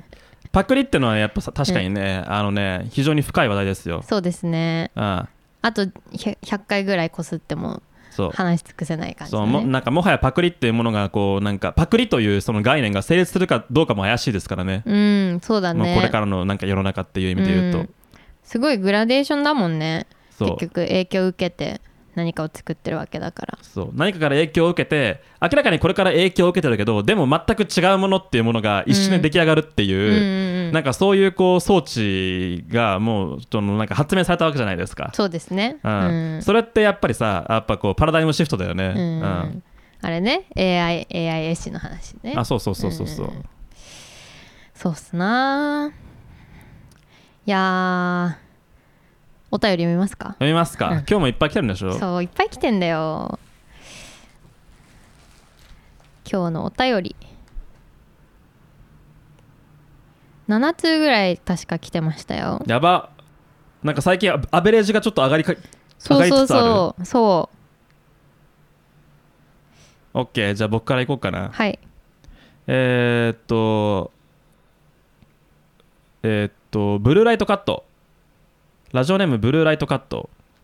他人の不幸はミスの味という言葉についてどう思いますかあー端的ですね端的なお便りうん他人の不幸は蜜の味どう思いますかあ僕はうんすごくねあの眼蓄のある言葉だと思いますねあああ深みのがある人間という生き物をこうかなり鋭く捉えている言葉だと思いますよこのうーん他人の不幸は蜜の味っていうのは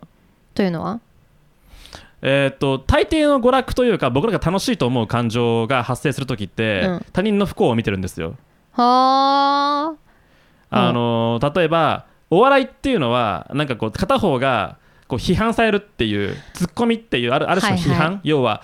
なんかこうバカなことを言っているうんうんバカなことは面白い、でもバカなことっていうのは言ってるだけだと寒いんですよ。うん我々我々我々と同じで、うんそのネタとして面白いっていうのはそれがまともでないということを証明されうるから、うんうんうんうんあの面白く面白いのであって、うんっていうみたいなうんうんうんところで片方がその例えばより低い知性とか、うんあるいはこうなんか、まねねねねじれたねねじれた認識みたいなものをこう表明してそれが批判されることによってその快楽に変わっているわけですよね。うんうんうん分かっててやってるよっそうていうねでそれだから要はそのなんていうのかなその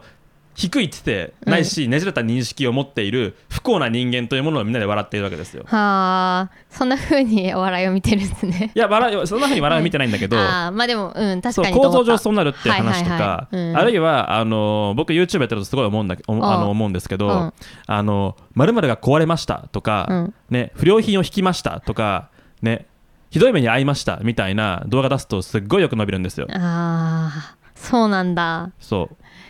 気になるもんねそう、うん人間の人間の脳みそはそのネガティブな情報をよりこう摂取しようとするんですよ。そっちの方が役に立つから。うんうんうんそうそれをこう避けていきたいしそうそうそうっていそうことねそう。リンゴが美味しいという情報よりもフグには毒があるという情報の方が価値が高いんですよ。はいはいはいそうだねそ生きていくためうに生きていくためには。うんそうだからよ常にネガティブな情報を摂取したがるわけですよね人間の脳というのは、はいはいはいはいうん、あるいはアベンジャーズとか見ると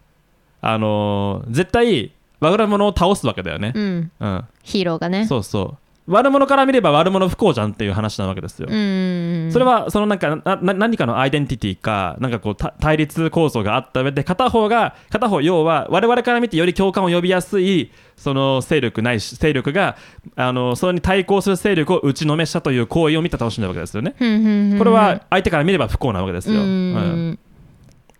だから完全懲悪者にもやはり人人のむ不幸は3つの味という構造はありますようんうんね。うん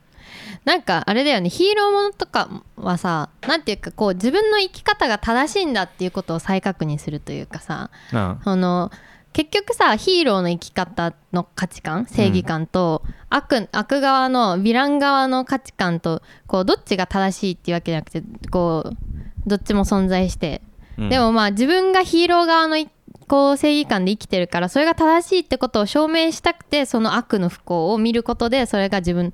が正しいんだ今の生き方正しいんだっていうことを証明することになるというかさ、うんうんっていう感じはするな、うん他人の蜜他人の不幸は蜜の味、ううんんなんか例えばさ不倫をした芸能人がすごいこう叩かれてなんかもうテレビ出れなくなったみたいなこととかもさ、あよかったちゃんと不倫は間違ってるって思ってる自分の生き方は正しいんだみたいな、そういう感じするなまあ、さっきのパクリも同じだよね結局そのパクリを行った人間というものが不幸になることをみんな楽しんでいるわけですよ、うん結局自分が教団できるその対象というものがいて、うんうんうんその人が不幸になってくれることが結局その自分が正しいことの証明になりうるというかうね、んそう誰まああの本来的には分かんないんだけど自分はなんかマシな人間であるとやっぱみんな思いたいんですよね、うんそうそうそうだね、そうんだ、から貧乏 YouTuber とかすごい流行るわけですよあーそうなんだそう流行ってるんだまあ流行るん流行ってるっていうかまああのいなんあかるんまあだあのージャンルとしてジャンルとしてあると思いますねその貧いいかにこうなんか貧乏であるかっていうことをこうやっぱりこうなんか映し出すっていうこともまた一つこうエンターテインメントになりうるんですよはあなるほどね、だから実態としてはそいつはその貧乏であることをアピールすることによって非常に多額のお金を稼いでいる可能性が高いんだけど、うん、うんうんでも演出として貧乏を崩さないんですよ絶対に生活レベルを上げない、うんううんんうんっていうのはそれがあの人々がそれを見た時にあ俺はこいつあのこいつがいくら稼いでようがこいつよりはマシな人間だなっていうふうに思えるからなんですよねう、んうんうんうんうん、それで言うとさヒカキンはさどんどんどんどんさ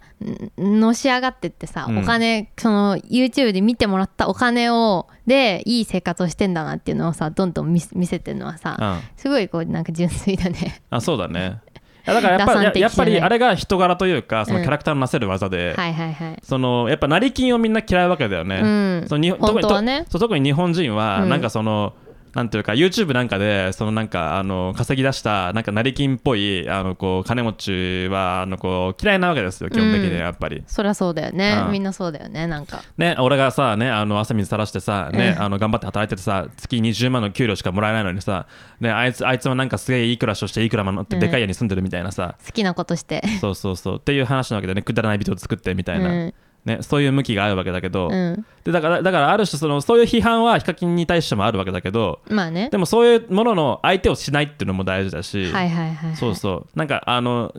ある種こう金持ちになったけどその成功者としての自分が何をこう楽しんでいるかとか、うんうんうんっていうものを割とこう彼はちゃんと謙虚にこう動画にするっていうところうんうんうんに向き合ってるから多分あんだけ成功するんですよね。確かにななんか絶対こうそのもう贅沢な暮らしをある程度もう見慣れてるだろうにすごいって言ってえこんなの初めてっていうかさそのなんだろうひなん貧乏人のこ立場のままコメントしてるっていうのはそあうる、ね、だねなんかその金持ち風を吹かせることに対するこう相手に与える不快感みたいなことにものうにんすごいこう多分敏感に、うんあの作ってんだろうなっていうのはいろんな発言から僕は感じ取るんだけど確かに確かにあのこういうことこういうムーブとかこういう発言を誰かがどういうふうに受け取るかっていうそのセンサーが多分彼はすごくねあの、うんしっかりしてるんですよ。偉いね私はマリー・アントワネットだから絶対できないわえなたなたらが大金を稼いだらもう成金になるってことなのそれは。わかんない自分のすでに自分の恵まれてる部分をなんていうかこうそれは恵まれてるんだって認識して言動できない気がするあでも、うんあのそれは確かにちょっとあるね、ま、なたら言うて結構お嬢様なところあるからまあねあの僕の割とこうなんかねあのあの東京の端っこの公立中学校の世界観とかを話すと割とねびっくりされるんだよ ねなんか なんかそうねどどっからどこが田舎かみたいな話とかねそうそうそうそうそう地方ってどっからとかねねそうそうそうあの23区はねあ23区の外苑はね田舎らしいからなたに言わせてみればそうそうだよ千葉はもう田舎だしそうあの葛西臨海公園も田舎らしいからさ多分田舎にめちゃくちゃ怒られると思うんだけどそれはそうそうっていう話をしたんだよねこのそう間そうそう千葉は田舎らしいからね まあまあ半分冗談で言ってはいるけどねあそうんなんかううちのパートナー埼玉出身なんだけどさああでじ向こうの実家遊びに行く時「あパスポート持った?」とか言って 言ったりするそれはもうねあのねうんあの港区ジョークですそれ明らかに港区ジョークですそれはでもまあ私はでも埼玉の人間と結婚したからねだから結局それ埼玉をさ、またさ、拡大してるじゃん、なんか発言そのものが。確かにそう結局埼玉の人間とも、か結婚する私の広い心っていう、貴族たる私の広いここ心っていう話をしてるわけじゃん。うんそうだねバカにしてますなうん埼玉だからのことだから差別意識やっぱ残ってますよねうん残ってますねでもでもさいさいさいえでも埼玉いいとこだよ何がいいの、埼玉。埼玉は浦和レッズの応援に熱くてあ面白いのとうーんなんか美味しいラーメンがあったりする あなそれは別に名物じゃないじゃん。そうだね埼玉のいいとこかうんわかんない かもでしょ、うん、埼玉あんまいいとこないんだよ、実は。そうそっかうんそう埼玉ってねあのダ埼玉と言われ言われがちですけども、うん割とねその関東の中でもね一番関東っていうか関関東圏その東京首都圏うんの中で多分一番迫害されてる県だと思うねだねうん、埼玉は、あの「飛んで埼玉」っていう映画面白いよねあれ面白いですね、あの埼玉県人って言うんだよねあれあの あの映画では埼玉県民のことを埼玉県人って言ってこうあのめちゃくちゃ迫害してるんだよね、うんあの階層構造があってどこに住んでるかってこことによってその体に匂いがつい てその視界階層が決まるっていうね埼玉臭いってねそうそうそうあで茨城がさらにこう不遇を受けてんだよねそうそうそう確か群馬とか茨城があそうそうもうあのなんか未知の国みたいな感じだ よねなんか民族が住んでるみたいそうなねそうそう謎の民族が住んでる、人間ではない何か何かが住んでるっていう、なんかそういうもう未開の地扱いなんだよね、うん、なんかでも埼玉うまくこうそれを自虐にとしてさこう評価してる感じしないあ確かにそうだねうんうんその埼玉はもはやなんかこうひ開き直ってるよねなんかこうだからさ私パートナーと2人で見たんだけどさめっちゃ笑ってたもんうん喜んでた面白いって言ってうんあのー、なんだっけなあれだよね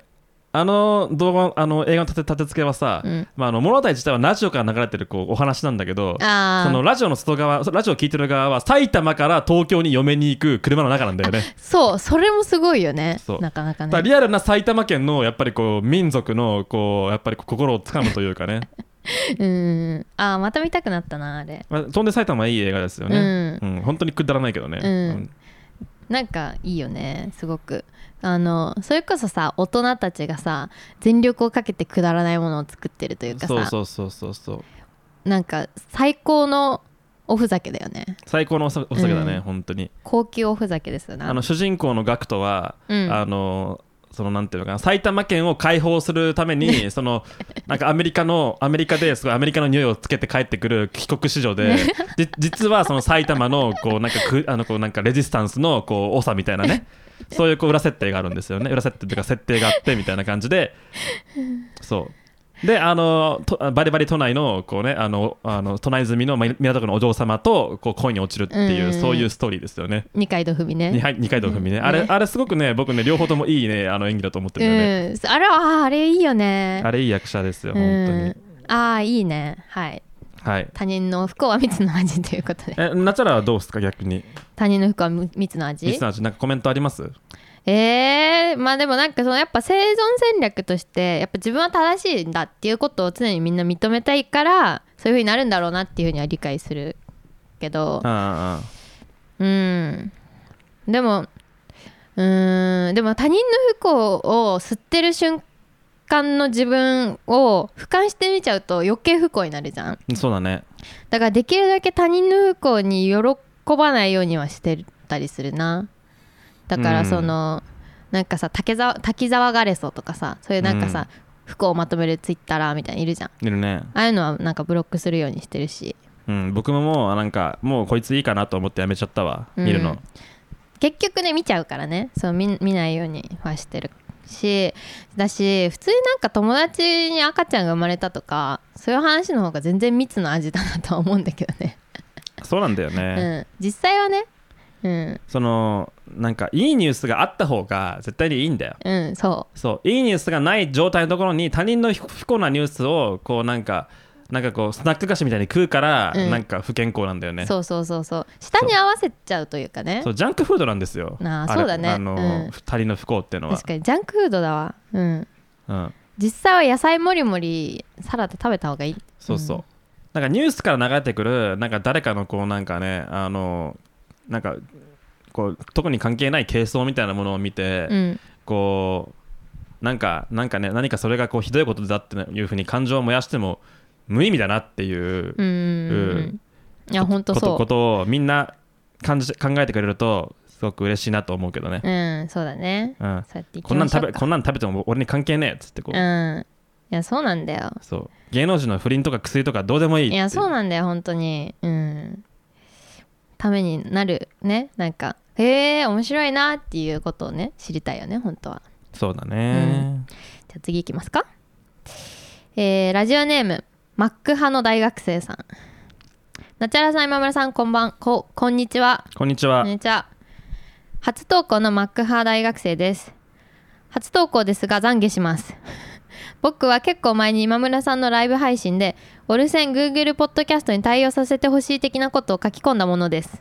おーその後今村さんが対応させてくれたにもかかわらず僕は Google ポッドキャストで数回し数回しか聞いていませんでした それに気づいたのつい先日 Google ポッドキャストが24年後半でサービスを終了するというニュースを見てポケットキャストというアプリに移動しようと思い Google ポッドキャストに登録している番組をポケットキャストに移している時に気づきました1回から4回までしか再生されていませんでした数日前から聞き直し始めて現在1回から4回と24回から最新話を聞き終えたところです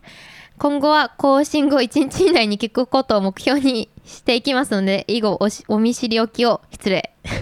何やねんこのお便り 更新後1日以内に聞くって絶対あそう頑張ってください 面白いねあのーまあでも、うん Google ポッドキャスト対応はちょっとなんていうのかな大事なことかもしれないうんっていうのはなんかあって、っていうのはあの多分な毎月かなんかに毎月か毎週か分かんないけどあのメールでレポートが届くん届くんですよねえそうなのそうあなたの、まあ、ポッドキャスト Google ポッドキャストで何回再生されましたみたいな感じでへええそれは Google ポッドキャストからは届くけど他のそのなんていうのプラットフォームからは届かないんだ多分そうだと思うへー Google ポッドキャストだけで何回みたいな感じで来るんだけど、うんうん、あの100回弱ぐらいはあるので結構聞いてくれてる人がいるわけそうだからね Google ポッドキャストを使って聞きたい人があでもまあまあいるのかもなーっていう、うん、じゃあ Google ポッドキャストで聞いてる人たちは に2024年後半でサービス終了するって書いてあるからそうなんですよあの Google ってねポッドキャストアプリやめるんですえー、見捨てたんだいやでもこれが、あのーどうなるかっていうとこのうんポッドキャストアプリは今度 YouTube ミュージックに統合されるんです、えそうなんだそうはあ確かにねなるほど、いやなるほどじゃないんですよねで YouTube 見る見る層とさポッドキャスト聞く層ってさ、うんだいぶ違うわけでさで YouTube ミュージックというアプリケーションも、まあ、さっきはさ、うんね、YouTube プレミアムの話をするときにさ、ね、触れなかったけど、まあはまあ、はっきり言って全然いけてないんだよねあそうなんだそうで、まあ、YouTube さんあの Google さんまたかよって感じだから、うーん Google さんはあの作ったサービスを全然こうなんかあの簡単に閉じるっていうところで有名なんで自分たちの良さ分かってないんだねいやなんかサービス作りがね本当にね下手くそなんですよ YouTube あ YouTube グ Google ーってグルさん、うん、その Google が Google が親会社で運営してる割にめちゃくちゃちゃんとやってる YouTube って逆にすげえなっていう確かにねあの印象でね X にもあんな感じじゃん、うんうんでまあインスタはインスタとメタメタメタメタ系はまあまあまあまあまあまあまあな感じだけど、うんね確かに字が保ってるね YouTube, そう YouTube ってなんか今のところやっぱり唯一にしてさ最大のこう動画プラットフォームとしてずっとあるわけよ、うんうんううんん、ななんでっていう逆に逆になんでっていう僕は YouTube でさ食ってるからさ、うんまあそれは自体はすごく嬉しいし、うんうん素晴らしいことだなって思うんだけどお前かよっていう感じなのよね YouTube お前が生き残るのかみたいな Google 参加のお前が生き残るのかっていう誰かこんなこと予想してただろうっていう話なわけよね、うんうんうんうんなるほどねそうそうなのでその Google ポッドキャストが YouTube ミュージックに統合されるという暴挙がねあの発生するわけなんだけどなんかさえ YouTube ミュージックえ YouTube ミュージックに統合されるそうゆ YouTube ミュージックの話題してる人聞いたことないなあー YouTube ミュージックっていうものがね今頭に何も浮かんでない、いやあのね そうだと思いますよ、うん、あの YouTube プレミアムに入っていてかつ音楽にあんまり興味がない人が YouTube ミュージックを多用してるイメージですあーこれでええやってそう確そうかに興味ある人はね他のそうあの実は YouTube ミュージックってけ結構経済合理性の中にはあって、はい結局 YouTube プレミアム1000円1000円1000円何百円払うとついてくるから、うんうんただでうんうんああじゃあこれでええやんっていうところで音楽聴けるんだけど、まあ、ちょっと音楽ちゃんと聴きたい人からしてみればあ明らか明らかにこうなんかあのークオリティがいこうなんか保ててないというかあーまともに音楽聴けるアプリじゃないんですけど、はいはいはいうん、曲はいっぱいあるけどねまあだし音楽好きな人はもうすでに iTunes なりあの Spotify なりにもう課金してるだろうからねそうそうそうそうそうなるほどねこの話するとまたちょっと長いんですよね僕本当にしますまた置いとくあでも YouTube ミュージックは、なんていうか、うん、やっぱあのレコメンデーションがうん弱いし、あライブブラリー機能みたいなものが弱いしプレイリスト機能も弱いし音源 が YouTube から引っ張ってきたガビガビのものが混ざってるとかあ そうなんだそう検索も弱いし、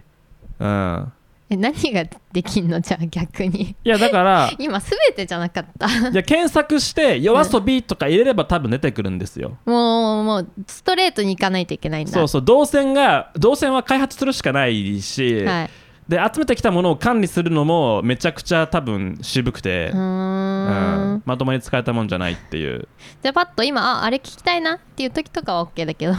それ以外は使えないいやもう狙ってそこに行くしかないよね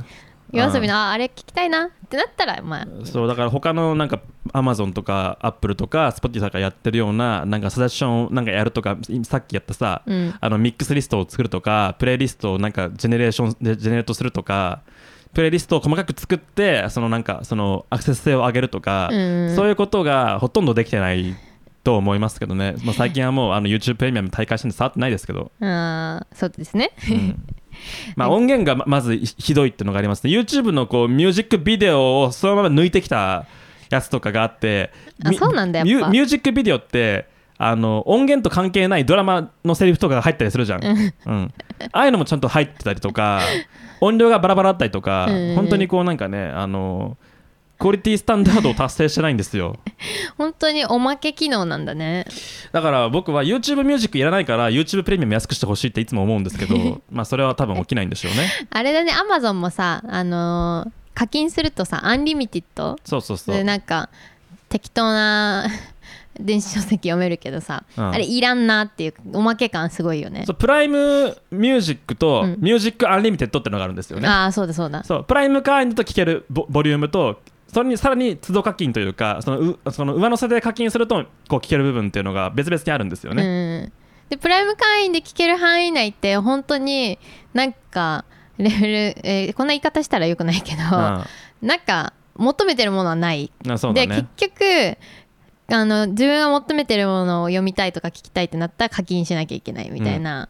あれすごいおまけおまけ感あるよねおまけ感ありますね,誰も喜ん誰も幸せになってないんじゃないかってういん、うあね Kindle Unlimited もまあ同じようなことが言えますね、うんあそうなんだうん、あれね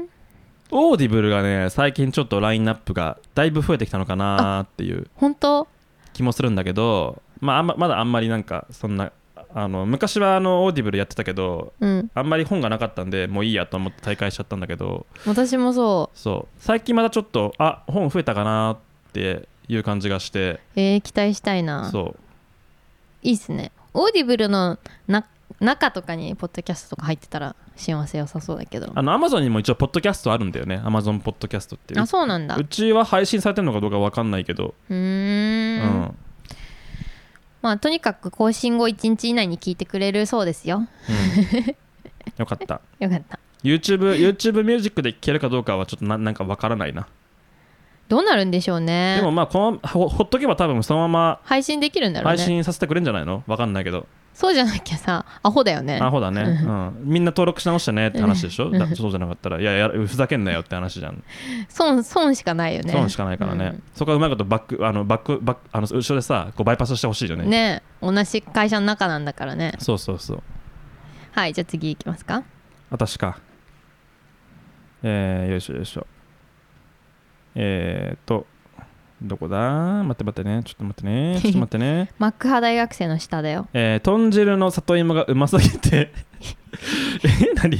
えー、豚汁の里芋がうますぎて1日3杯食べちゃうさんスタスパイモってお便りの文章長すぎませんか これはさこれはなんだ模倣犯なのかスパイモがスパイモが送ってきてるっていう説もあるよこれ、ああ自作自演説うん、ちょ自分あ自分長すぎちゃってるからどうしよう気になるって言って豚汁の里芋がうますぎて1日 3, 3, 杯食べちはい食べちゃゃううさんはすごいこう短いあのメールでスパイモってお便り文章長すぎませんかっていうめちゃくちゃ短い文章と送ってきましたね体現してるそねうもうアンチを張ってますよね明らかに、面白い確かにうん、あの豚汁ってうまいよね豚汁大好き、まあ事実として事実として長いとは思うけどね、うん、いやそう長い うん、長いけどまあ別に全然いいいいけどねうん、あ長いからやめなさいっていう話では多分全然ないと思いますうんっていう話ですね、はいはい長いことは長いよそりゃそうそれはもうそれはもうなんかあれだよね、うんあの背が高い人を見て背が高いって言ったのと同じだからさ、ううんあでかいなお前って言ったのと同じだよね、ううんんうんでかいよねそう そりゃそうですよそう短いか長いかで言ったらめっちゃ長いようんでもやっぱあれだよねあのさ胸の大きい女性におっぱいでけえなって言っちゃいけないからねやっぱデリカシーってのも大事なのかもしれないそうだね、ううんん長いなと思っても言っちゃいけないのか なな長いなってものに長いなって言ったらそれは何かのハラスメントに引っかかる可能性もあるわけじゃん、そうだねうんそうでかいものを見てでかっって言っちゃいけないわけよね、うんこれちょっとどうにかならないかねそんなだから男の身長が高いっていうことをさ指摘した瞬間にさ、それはセクハラですっていうさ何腹だってでセクハラっていうことあセクハラうんってことにさする世界ををさやっぱりこうさあのなんかあのフェミニズムの逆としてさ作っていかなきゃいけな貼っていいいくけないのかな男もう。ん背でかって言われてさ、うんどう思うんだろうねか嫌だなーって思うのかな僕は黒黒いって言われるんですよ。あ言われるねそう私も言うしそう僕はあの地黒でこう肌がめちゃくちゃ濃いんですけど、うんどうすなかんなんとも思わない ねいやそうだよって、うん、そう僕はね人より黒いんだっていうふうに思って、うんいやそうなんですよねーっていうでいつもいやーあんまりそんななんかスポーツとかってわけじゃないんですけどねみたい なそういうこうテンプレートがあるんですよ僕の中には、うんあ黒い来たなっていう、うんあ黒い来たよしよし来た来た来た来デたッキのねデッキの中のそうデッキの中に相手が黒いって指摘するっていうデッキがあって「お来た来たいつものやつね」って言ってここう れ何分か持つぞとそういつもの会話をするっていうのがあるんですよね、多分ね背が高いやつも同じだと思う、うん、そうだよねで言ってる側も別にそこにだから何っていう気持ちもないというそうかそうさハーフなんですかとかたまに言ってくんですよあーそうすると応用しようし来た来た っていや違うんですよねーっていやどっちも多分日本人だと思うんですけどつってうんうんう、うんん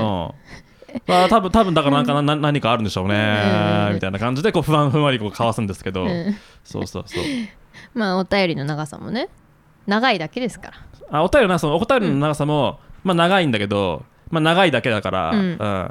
長いだけですそうそうだからまあ手を加えなければいけない何か何何かしらやっぱりこうねあのかあの改造手術をこう施さなければいけないレベルにはまだ達してないという判断ですよこの、うんうんこう政府の見政解府のね我らそう我ら政府の見解としては、はい、まあ長いは長いけど、うんまあまだまだこう存在してもいい長さじゃないっていうねうん、なんかあとさ私はさこう暴走したリスナーがいるっていう状態を結構気に入ってるというかさああなるほどね、うんなんかあーまた長いの送ってきて変なやつだなっていう状態が結構おうんもろいなーってうん思って聞いてたます多分ね、きっとねあの、あ今週もスパイも来たって思ってる人はいると思います、今週も長えなと思いながら多分ね、あの聞いてるか聞いてないか分かんないけ どあスパイも来たっていうことにみんな多分喜びあるんだけどスパイもお便り聞くかどうかはまた別の話で、そね、うそうそう、あまたまたスパイもかーっていうね、うんスパイものコーナー来たなーっていうね、そういう、まあ、感想は人それぞれそれぞれですから。だかうん、そうですよはい、みんな自由に送ってきてくださいら里芋は多分短いお便りこれからいっぱい送ってくれると思いますよそ。ううんバトってくださいそうこの人はだから豚汁の里芋がうますぎて3杯食べちゃうだから豚里かなちょっとなんか名前ダサいな。豚とんさと汁芋豚汁でいいんじゃないあ豚汁豚汁さん豚汁。いや私豚汁大好きお母さんの作る料理の中で一番好きなの豚汁なんだいよ、やね、豚汁ってさ、結構さ、なんて汁物の中でさ、こう、なんていうのかな、頭一つ抜けてるよね。わかるあれさなんかさ味噌汁の隣に並べちゃいけないよねあれはね、あのおかずですよ。うんあれはおかずとしてのポテンシャルがあ る。あごめんおかずもう超えてると思うあ私そうはですかうん豚汁はあれはカレーライスと 一緒、なるほどうん、カねレ。ーライスの隣に並べるあやーつだいぶ格うん上げたね、うんもうそそこまでじゃなかった僕の中ではなんならな鍋とも並べるかも、あーお鍋なるほどね、うんそうな鍋の話結構僕らこじれてるからねそうだよね 見解が分かれてそうるか結果分ら、、かれてるから そうそうそう まあ育ってきたそう環境、ね、認識がここでこう一致しないわけだけどさ、鍋って言われても、うん、 鍋かーってた例えがねそう例えがさこう 通じないそう通じないというか言語が変わっちゃうわけだけど、うん確かに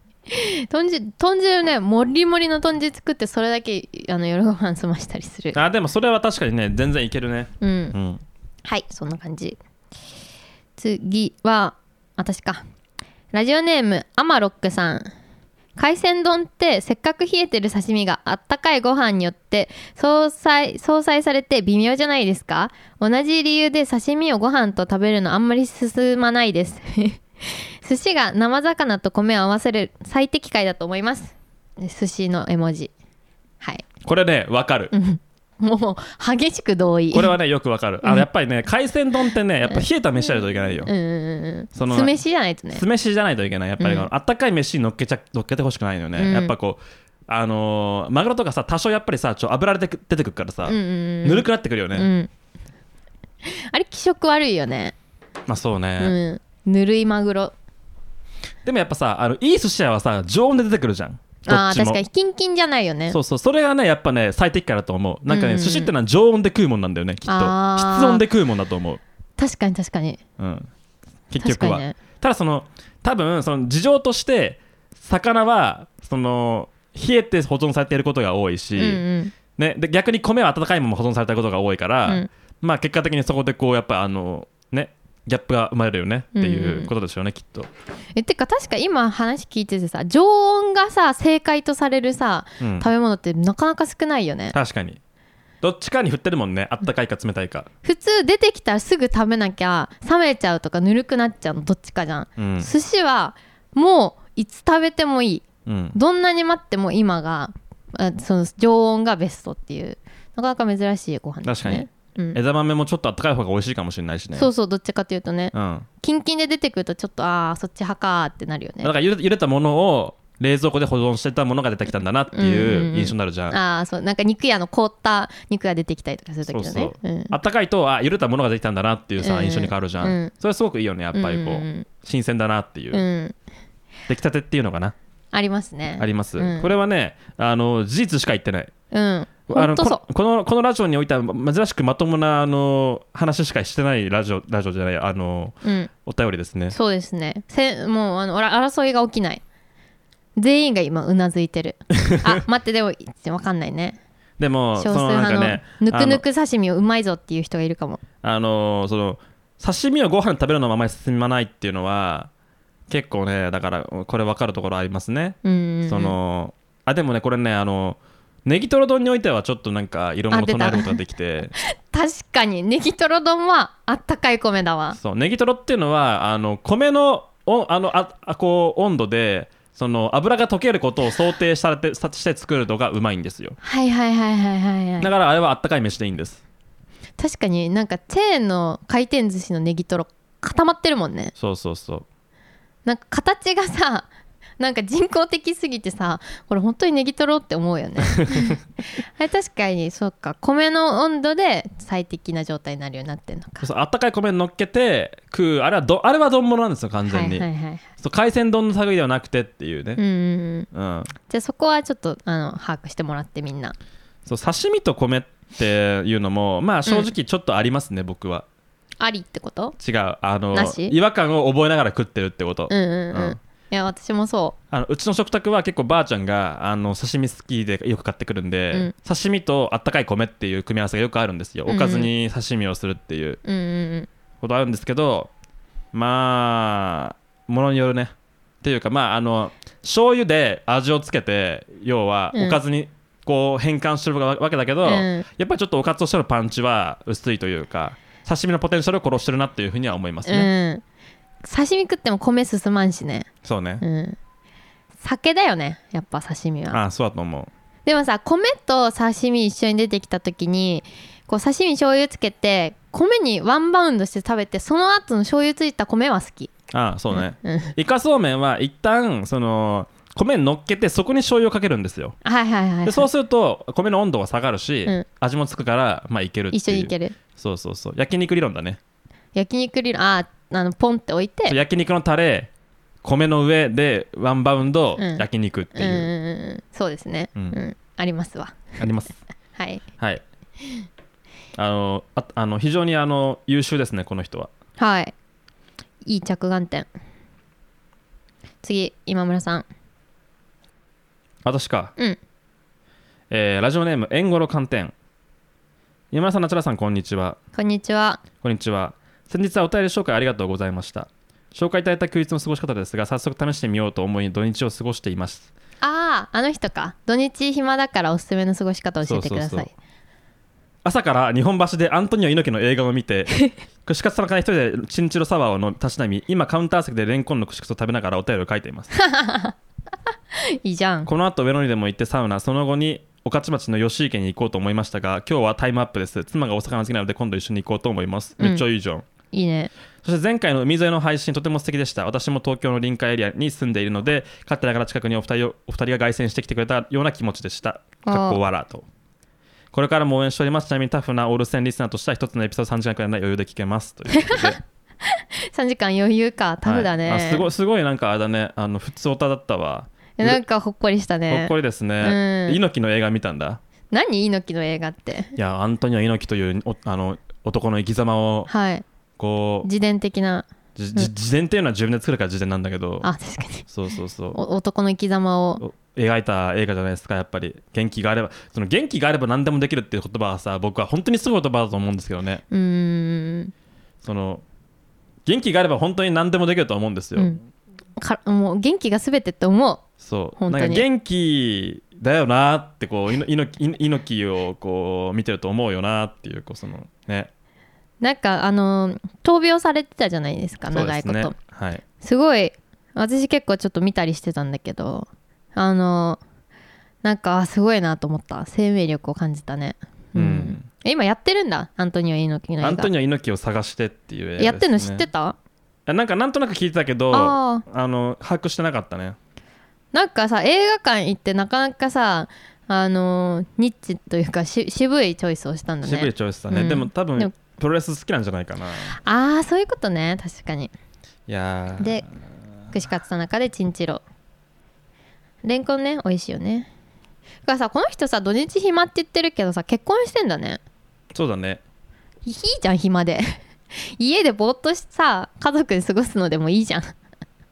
あーあでもそれだとやっぱもっと充実さ充実させたいなっていう気持ちになってくるってことなのかなかもねわかんないだからまあこの人が何歳か知らないけどさ、うんまあその一旦ちょっとこう土日は動くかっていうフェーズに入ったんだよだから人生がああなるほどねそうそうそううんうんいいね吉池行く時はぜひ午前中から行ってくださいいい魚が売り切れるのでうんいいねあー猪木の映画見に来てえなねなんか私もすごい見たくなった気になるな多分すごくいいもの持って持って帰れそうな気するいこやのなん映か画すご見くたいい後もの持って帰る、うん帰ると思いますよこれうんはあの、多分プロレスラーとか関係者のインタビューがあのいっぱい多分収録されてると思うんだけど、うんううんん、いや ーいやーいのいの猪木いいよな猪木あそっかプレプロレス好きなんだよねプロレスまあまあ好きですよ僕、うんうん私全然わかんないけどアントニオ猪木はさすがにわかるはいはい、いやいい週末ですねはい、いい週末また今週もいい週末をお過ごしくださいあそうあのナチュラが言ってたギャラリー巡りはねまだやってないみたいだからねそうう触れられてないねそううんまあまあいつでも暇な時にや絶対ってやるらしいからねうん、絶対やりますって言ってたからね言ってた全から部やってくださいねそう言ってたからはいうん はいあまたねあの海とか雪とかあの映像配信もいろんなとこ行きましょうねそうとりあえずねなんかタイミングが良ければ紅葉をさ撮りたいんだけどねそれ本当にそうでも結構さ紅葉もさまたそのタイミングゲーでさ、一瞬だよね一瞬で終わるしさ、ね、僕らのスケジュールにさハマるかどうかも分かんないからさ、うん、桜と同じぐらい一瞬だよね一瞬桜より難しかったりする、あそうだね確かに読めないようね、ん、そう桜はさまあなんか天気予報で言ってくれたりするしさそうだねもみじ狩り的なものは結構その年によっても違うんじゃないの分かんないけど、ねわかんないね、うん、山によって違いそうだよねそうそうそう、んまあ紅葉狙いましょう上野公園かなそうね上野公園なんか生えてたっけイ上チョウ野上野公園イチョウ生えてるよ、イチョウかじゃあ黄色バッグでうん、で帰りにあの吉池吉池で飲んで帰るか、うはん、そいうしよう はい次、はい、えーラジオネームなおぴーさんこんにちは私の職場にはカツラをつけている人がいます正確にはカツラをつけているように見える人がいます別にカツラをつけていようと植毛をしていようと自然のままでいようと本人の自由にすればいいのですが話している時にふと頭に目がいってしまうのが悩みですあ今村さんは将来 毎日の時カツラ植毛そのままのどれを選びますかナチュラさんは旦那さんにどれを選んでほしいですかということで す毎日の時って面白いよ ね毎日の時なんだよ毎日の時ってまあね一か八かだからね毎日の時なんだねこれはうん毎日の時ハゲた時ねハゲ毎た日ハゲた時を毎日の時っていうとだいぶこうあれだよね日本人男性だいぶ毎日の毎日だよね毎日の人多いよねみんなじゃあそっかハゲてる人は毎日を迎えてるっていうことなのか はいどうしますかあー結構僕ねあの高をくくってるところがあって自分はハゲないと思って生きてるんです ようんな確かにねイメージできないなそうあのーその自分の祖先を見渡してみても、はいやっぱハゲの遺伝子があんまり見当たらないのでハゲいないあんまりいないねおじいちゃんとかはおじいちゃんもね最後まで毛あったよあ本当、うんモフモフだったモフモフだったモフモフかどうかわかんないけ どだいぶまああのスッキリはしてたけど、うんね、あのボリュームは減ってたけどでも生えてた生えてたまあ、でもあれだよねボリュームを減ったことをもうすでに気にするしてカツラをしてそのボリュームを増す人とかもいるよねああいうねそのツルツルにならなくてもさハゲのレベルっていうのはある気がするなああうんまあ、でも女の人もそれは結構いるよね。てか、そう女だねの人の方が多いんじゃないそのボリュームを気にするって内容は、うんうんうんその部分的にハゲるってことはさ、うんあんまないのかもしれないけどさ、はいはいはいその要は髪の毛が減ってきたとかほ細くなってきたっていうところを結構そのカツラ的なこうなんかねアドで補う補うみたいな、うんうんうんあの CM はお昼いっぱいのが流れるじゃん、ワンタッチみたいなそねうワンタッチみたいな、ね、乗せるだけふんわりみたいそなうねそうああいうのいいよね、うん、いいよね「ヒルナンデス」の時間帯とかそうにそうねそう昼のやつが終わったあたりでなってくるあそう大体ねそうそうそうそう徹子の部屋帯で流れてくるからあーあいいよねああれいいねの空気感あの空気感いいよねうんうんほっとするよねそううんえカツラえまあでも毎日の話だよこれあ多あ分この人は分かってんだよ今村さんがハゲない家系ってことだから毎そんなことはない日でっして言ょってんで毎日ハゲたらああどうします毎日ハゲたらまあ,、あの段階によるけど、うん早い段階だと僕はもう全剃りだね、ああスキンヘッドうん、似合いそうだね確かにそうもうあの僕はねあのねあのその辺はね結構ねあの美が美意識としてはね、うん割とこう方針としては固まってるあそうなんだそかっこいいもんねスキンヘッドうそうあの、うんなんていうかハゲって難しく てその、はい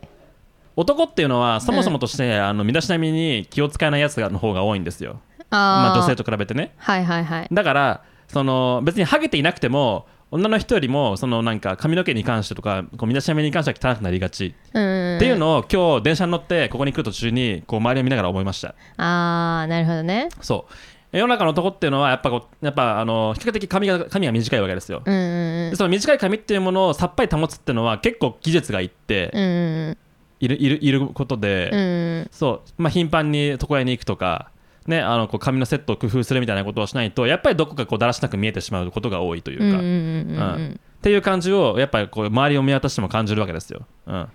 あちょっとねやっぱりちょっとぼさっとするとねなんか気になっちゃうというそか、ちね、ょっとぼさっとしたら形が形が崩れるし、うんこうなんかなんていうのかなんかなこう変にこうなんかもうゴワゴワしてきたりするから、うんそういうのってこうやっぱすぐ分かっちゃうんだようんね、ううんうんんうん男男の髪型って特に。うんまあだから潔く剃るってことね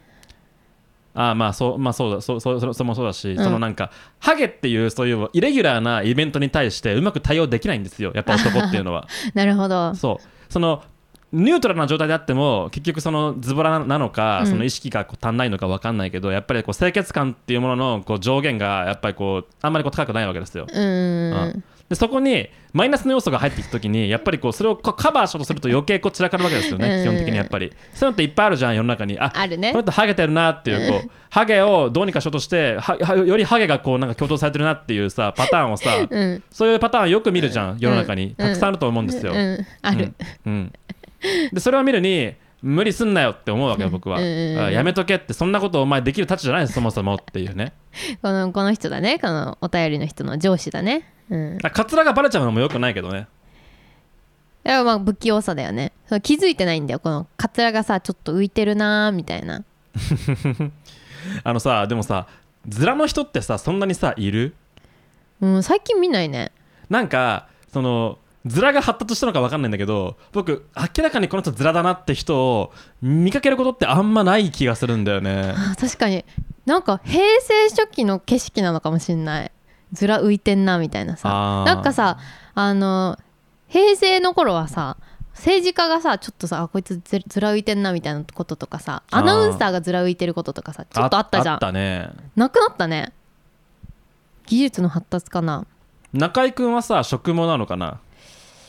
確かにあれあの人絶対はハゲ家系だよねきっといや知らんけどないさやな中居君は多分絶対ハゲてるんですよ、うんうん、だってもうハゲがこうなんかこうちゃんと見えてるタイミングあったもんだって、うんうんハゲてんのが、うんうんハゲの死神いたよね後ろそうにそうそう、あハゲの死神がもうなんかもうもうあの仕事してんなっていう時期があったけど、最近は割と堂生え々てとるこう頭を出して髪の毛があるわけよ、うんうんで結構自然に乗っかってるよねきうんっと、うんうんあれは食毛なのかカツラなのかみたいなさちなみに私の父親はね前も話したと思うけど薬飲んでてああはいはいはい育毛育毛の薬というのかなハゲ治手配療薬が飲んでるのねそうそれでね一回だから本当にハゲって不可逆的なように見えて復活する んすよ そうなのそう一回ちゃんとハゲを通ったんだけど今ちゃんと生えてるあそうなんだだからもしかしたらうちのお父さんと同じ薬飲んでんのかもあー薬剤療中居君薬事療法をうん経て、うん髪髪の毛が復活したパターンもあるかうんうんら、そうそうそう結構だから世の中いろいろいろ選択肢があるわけね、うんうん毛が生える場合とカツラをかかぶってる場合と、かぶるみたいな、うん、だからハブる人減ったのかもしれないねその薬とか他の選択肢がいろいろ出てきてあーまあでも確かにカツラそう、ねえカツラって選択肢ってさすごくさおもろくて思う思あのーう、うんなんていうのかなあのー、ツイッターにさ、はいカツラの話はさ絶対出てこないわけよって思わない確かに俺ズラなんだけどって書いてる人を見たことはないわ けよめちゃくちゃやっぱりさあのーなんてプライバシー的にさあの機密性の高い情報なわけだけど、うん外から丸見えじゃんっうんていうさあのーなんていうかこう周りに対してこう絶対にバレてはいけない、ううん、なんかこう最大の嘘みたいなとこあるよねあるそんなことないじゃん他にないね、整形しようがさ、ね、顔が変わったらさそれはもうなんか、もう公然の事実としてさその後に存在するだけでさ別に何もやましいところないわけじゃん変な話、うんね、あ整形したんだって言う人はいるかもしれないけど、うん別になんかその整形後の状態についてさ新しい人はさ別に何も言わない言わないわけよ、うんうんうんうんカツラはさその詐称してる状態で常にあるからさ、そしてこうやっぱそれを詐称してるってことはこの人は隠したいんだろうなっていうそこまでこう伝わってきてそうそうそうメッセージ性を持ってるんだよね、うんズラという行為は、うんうんうんあのねそれの最たる例というかね私はね小さい頃にねすごい人を見たことがあってね見たことあるっていうかよく行ってたスーパーの肉売り場のおっちゃんなんだけどうんまあめちゃくちゃツルツルなわけよあーハゲてんのでもツルツルだけどまあ波平スタイルというか左右は残ってて真ん中がこうツルツルそれ波平スタイルじゃないよ波平スタイルは真ん中が一本だあけそあうるか1本だけか まあでもそのなんていう左右は生えてんだけど真ん中にこうツルツルスペースがあってうんこう左右からさこう毛を持ってきたりする人とかいいんじゃん、あいるね、まあ、ああいうハゲ方の人でうんで多少まあちょっと持ってきてふわふわってなったりするんだけあど落ち武者スタイルねそう落ち武者スタイルででそこのそのでも毛で補いきれないじゃんうんでその肉屋のおっちゃん何したかっていうと真っ黒のマッキーでもう塗りつぶくしてんのへー頭皮をでだから全員わかるわけよ普通にマッキーだっあていうそうなん だ塗ってるってのが見えちゃうんだ見えちゃうだってスカスカのさ空間なんだよこのツルツルの部分はあだから普通に真っ黒のマッキー塗ってるだけの頭なのよああああでも誰も触れないっていうえそれはね髪を髪をこう持ってきてちょっとこうか隠してるわけじゃないのちょっと隠してるつもりなんだけどほん本当にもうこあの数本で隠してるから、まあ、基本ただのさらちまあほぼさらちよもうあー隠してるっていうのはもうあのわ無視してもらっても大丈夫じゃあもう1 0ルすす後ろから見ないと見た見た時には分かんないかもしれないけどぐらいの感じそうだねいや10メートルでもわかるかもしれない、じゃあ1 5ルか2 0ルぐらい下がんないといけないね、うん肉屋のおっちゃんだから数メートルで話をするわけじゃんもう1メートル以内で話をするわけじゃんそうまあ、バレるよねそれはそもうう店内の距離感だともうあマッキー今日も塗ってんなっていうあれすごいなと思ったなそのさ カツラかぶればもうちょっとさみんなさあのー、あーカツラだなと思うけどあの気づいてませんよっていうふりができるぐらいのさそのなんていうか擬態はされるわけじゃんあでももう明らかにマッキーでしかないんだよああなんかそれね面白かっいやだたからその肉屋のおっちゃんは逆に言うとその商売として、うんそういうこうなんかこうねボケをあー挟んでるんじゃない逆そこまでいくと逆に確かにツッコミ待ちだったあれもしくはもうその名物店長として、はいはいはいそのキャラクターにしてしまえと、うん別に触れる触れてもらう必要はないけどあそこの肉屋の店長頭マッキー塗ってるよねっていう話題が上がることによる広告効 果を期待している行く かなマッキー塗ってる肉屋行こうってなるかなまあでも見に行こうぜってなるじゃんやっぱりこうあー確かに小学生とかでみんなで見に行くかもそうねそうそう、ん、そこか、そうそうそうだからその自分をもうマスコットキャラにして、うんうんうんね、広告にしてしまおうというそういう、ね、割と作詞な部分があるかもしれないよ確かに見え方変わってく るわすっごいすっごい静かであの何も喋んないおっちゃんだったあけどねそうですか、うん、あれ面白いなと思ったおそれっちゃん以外全員気づいてん だよ、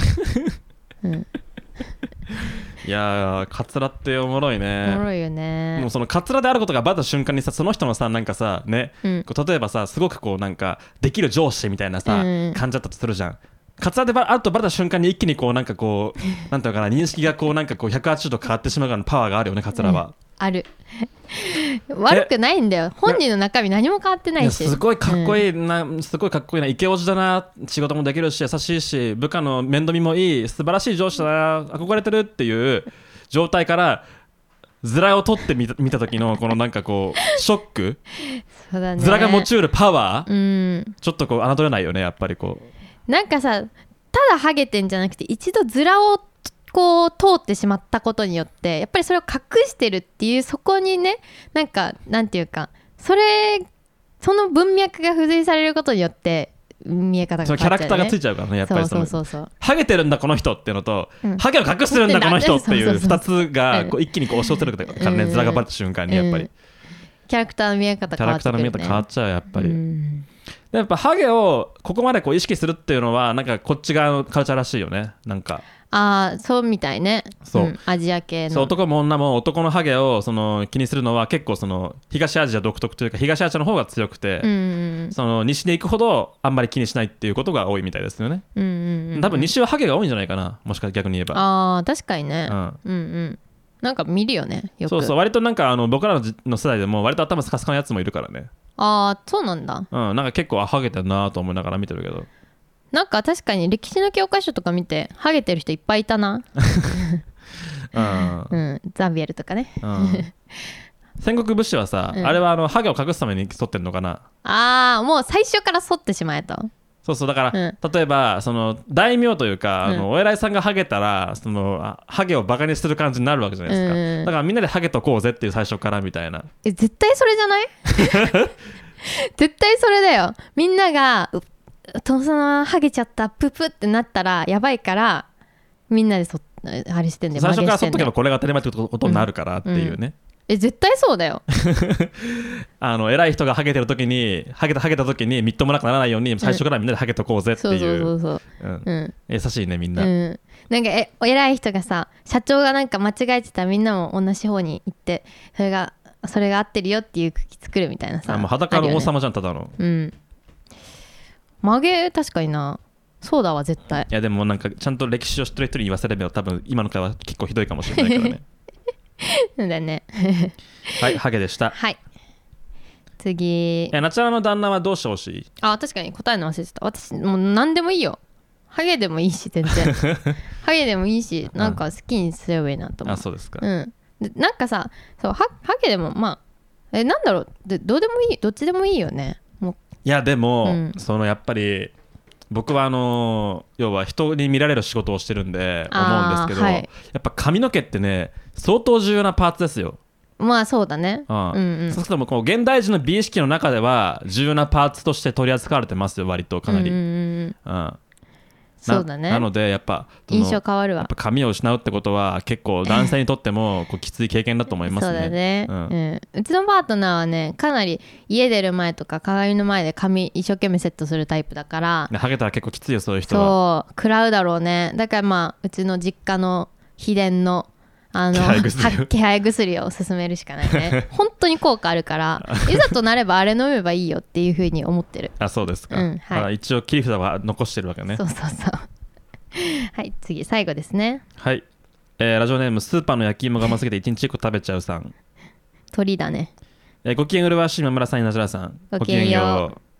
えーお二人のおかげで晴れてゾンともになることができ、えー枕の濡れる夜がなくなったスパイモです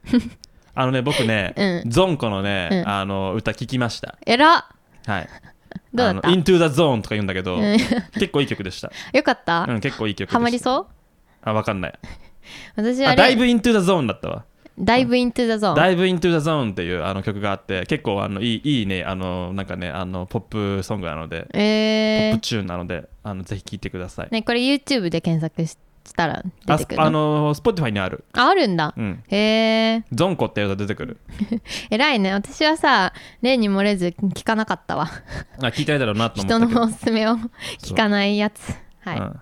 僕はあのこう音楽のねあのおすすめはね基本的にやっぱ一回チェックするんでうん、なんかさあのさ収録後とかさお昼一緒に食べたりするとさ知らないお店とかさ頼んだことないメニューとかさ必ず冒険しようとするよねあ僕今村さん、うん、あそうね知らないものをできるだけしなんかこう試しておこうっていう姿勢がすごい人間として真面目だなーって思あってそう見てこるのわ間さなんだっけスペイン料理メキシコ料理あ行ったねメかなメんか行っキシたカン時かなに、うんそうなんかあの僕とナチャラが同じタコスを食べたいってそう言ってたの言って言ってる時にあタコナチャラナナチャラがタコスにするなら僕はバーガーにしようかなみたいなことを言って、うんなんでって言われたのが結構あの意そう外意外だったねいや私びっくりしたもんだってえ自分が食べかぶってもいいじゃんと思って2人で同じの2個頼んでても全然いいじゃんと思って、うん、え何私の私の半分もらうつもりなのと思ってうん、どういうことって思って全く理解できなかったんだけど、はいはいはいその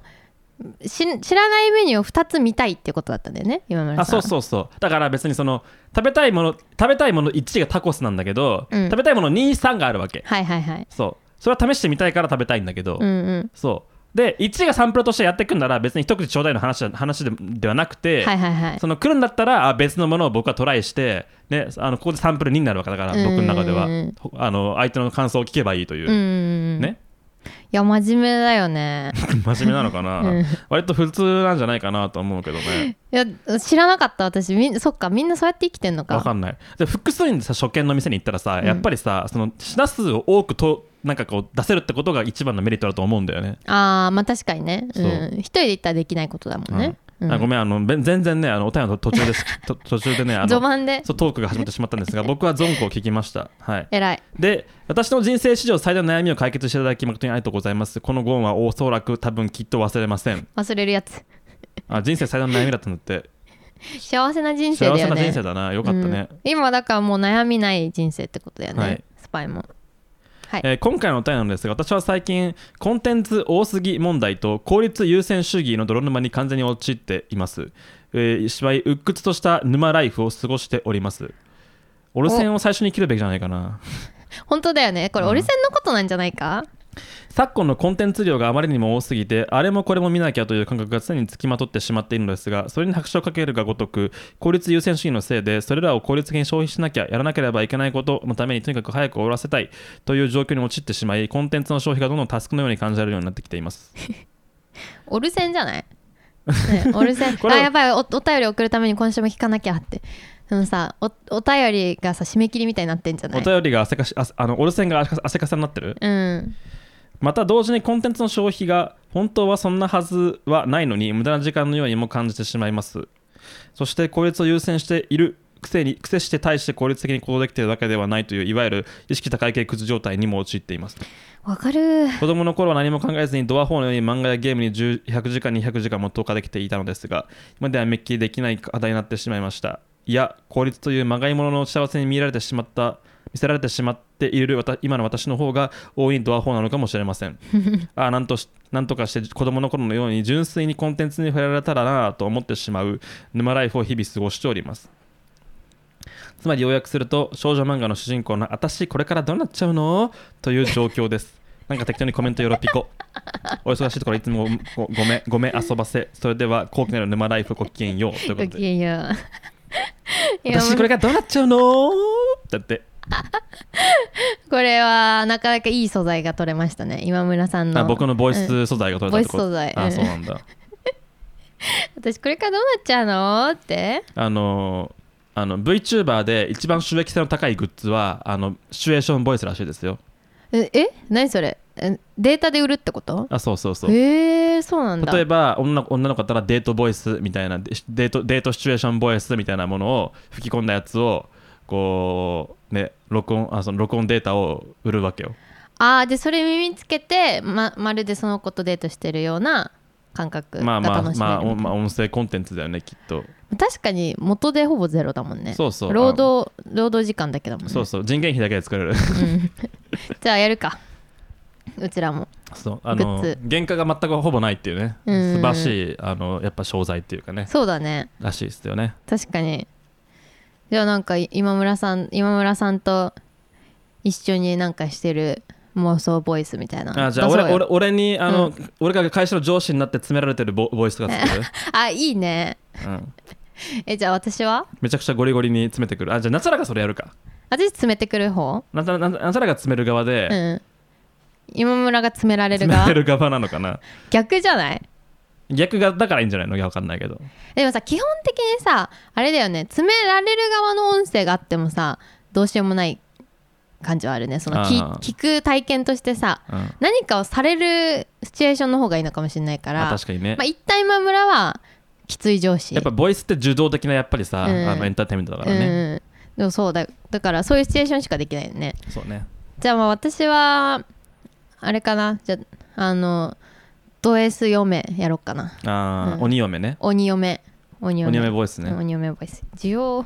はいで需要需要需要コンテンツ量が多すぎるっていうまあとりあえずおろせんを切ってもいいと思うけどね、そうだね、うんい一1週間に3時間空きができるからそう、うん結構さ1週間の間にさ娯楽3時間って長いもんねうんすごいようん、めっちゃ忙しいと思うごいよとか言っあのてスパイもってうん、そうだねちゃん と聞かなきゃいけないからうね、ん、きもしかしたらもう聞いてないかもしれないけどねそうだね自分のお便りのところだけ飛ばしてるかもしれないよ確かにお便りのとこ行って聞いて確認してでまた次のお便りを書いてっていうそうそうもしかしたらそのスパイモは毎回月曜にちゃんとあの送ってくんだけど、うん自分のそのお便りの位置を分かりやすくするためになんかあえてこうこの位置にしてるかもしれないよ確かにできるだけギリギリの時間を攻めてあのー最後にそう最後の方に長いやつが最後に来るようにそう僕らはあのあの届い届いた順番に読んでるからいつも、うんそう届いた順番に上から読んでるだけだからあの後半ぎ収録ギリギリに送ってくれば一番最後の方になるんですよね、はいはいはいはいはい確かにそれ狙ってそうだね それ分かんないけどね 分かんないけどね全まあ然、別にどっちでも全然あれだけどねうんいやでもなんかスパイモンにしてはかなりさ真面目なテーマというかさまともないテーつもマというかそういつも狂ったテーマを送ってきてくれるからさ今日はいやわかるなっていう感じだわいや本当にさ、うんやりたいことが多すぎる、うんうん、見たいアニメも多すぎると見たいアニメも多すぎるし見たい映画も多すぎるしあー行きたいイベントも多すぎるし、うんうあー YouTube も多すぎるん、やんやりたい動画も作りたいものもゲームもゲームもいっぱい積んでるあーつんつんげーしてんのね積みゲーねつ積みゲーって言うんだ積みゲーします積みゲはい、そうっすなー本当にいやあのうさ、んやっぱりさでもねあのね子供の頃と比べちゃダメだよやっぱりその何もかもが新鮮だったとそのなんかそその頃には戻れないんだからさ、うんう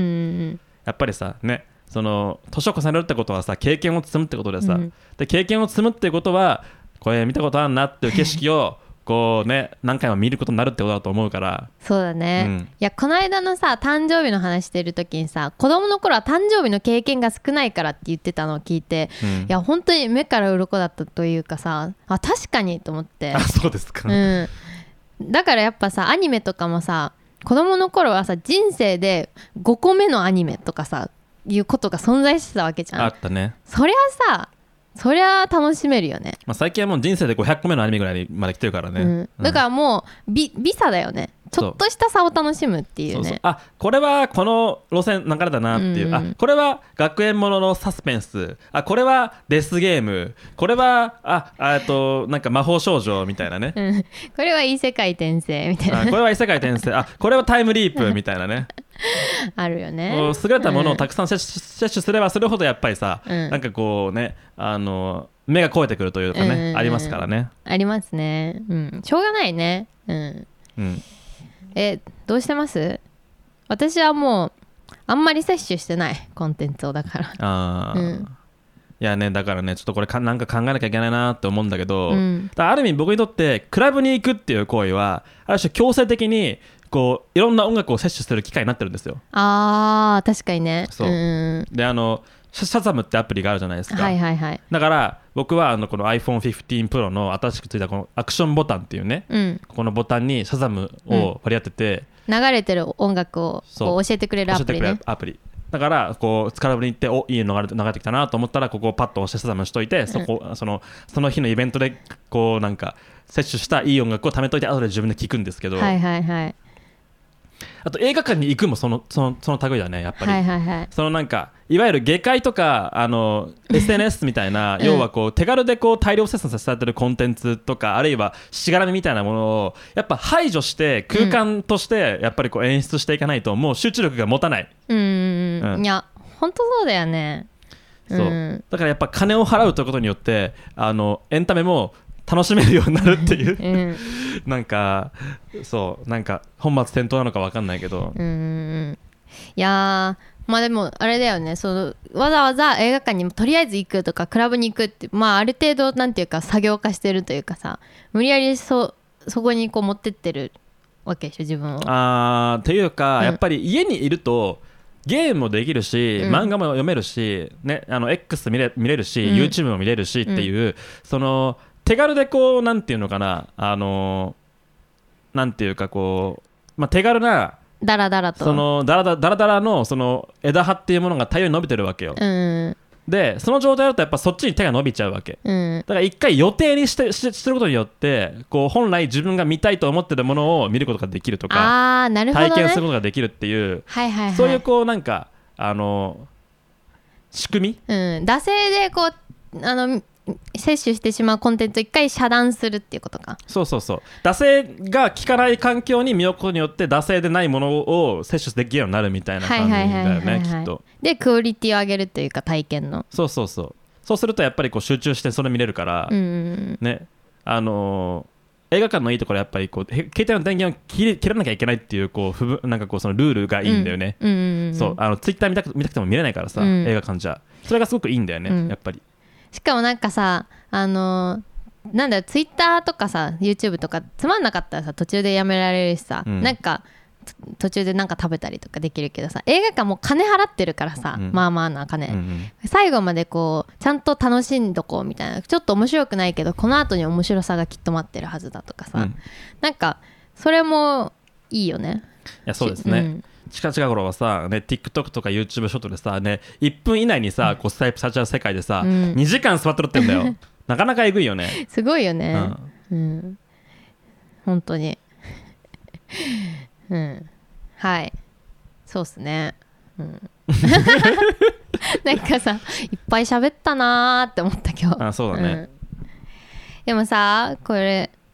あのスパイも毎週送ってきてくれるじゃんうんでさもしさオルセンがさ作業的になってるんだったらもう全然休んでいいからねって言いたい休暇が与えられてるうん、 もうなんか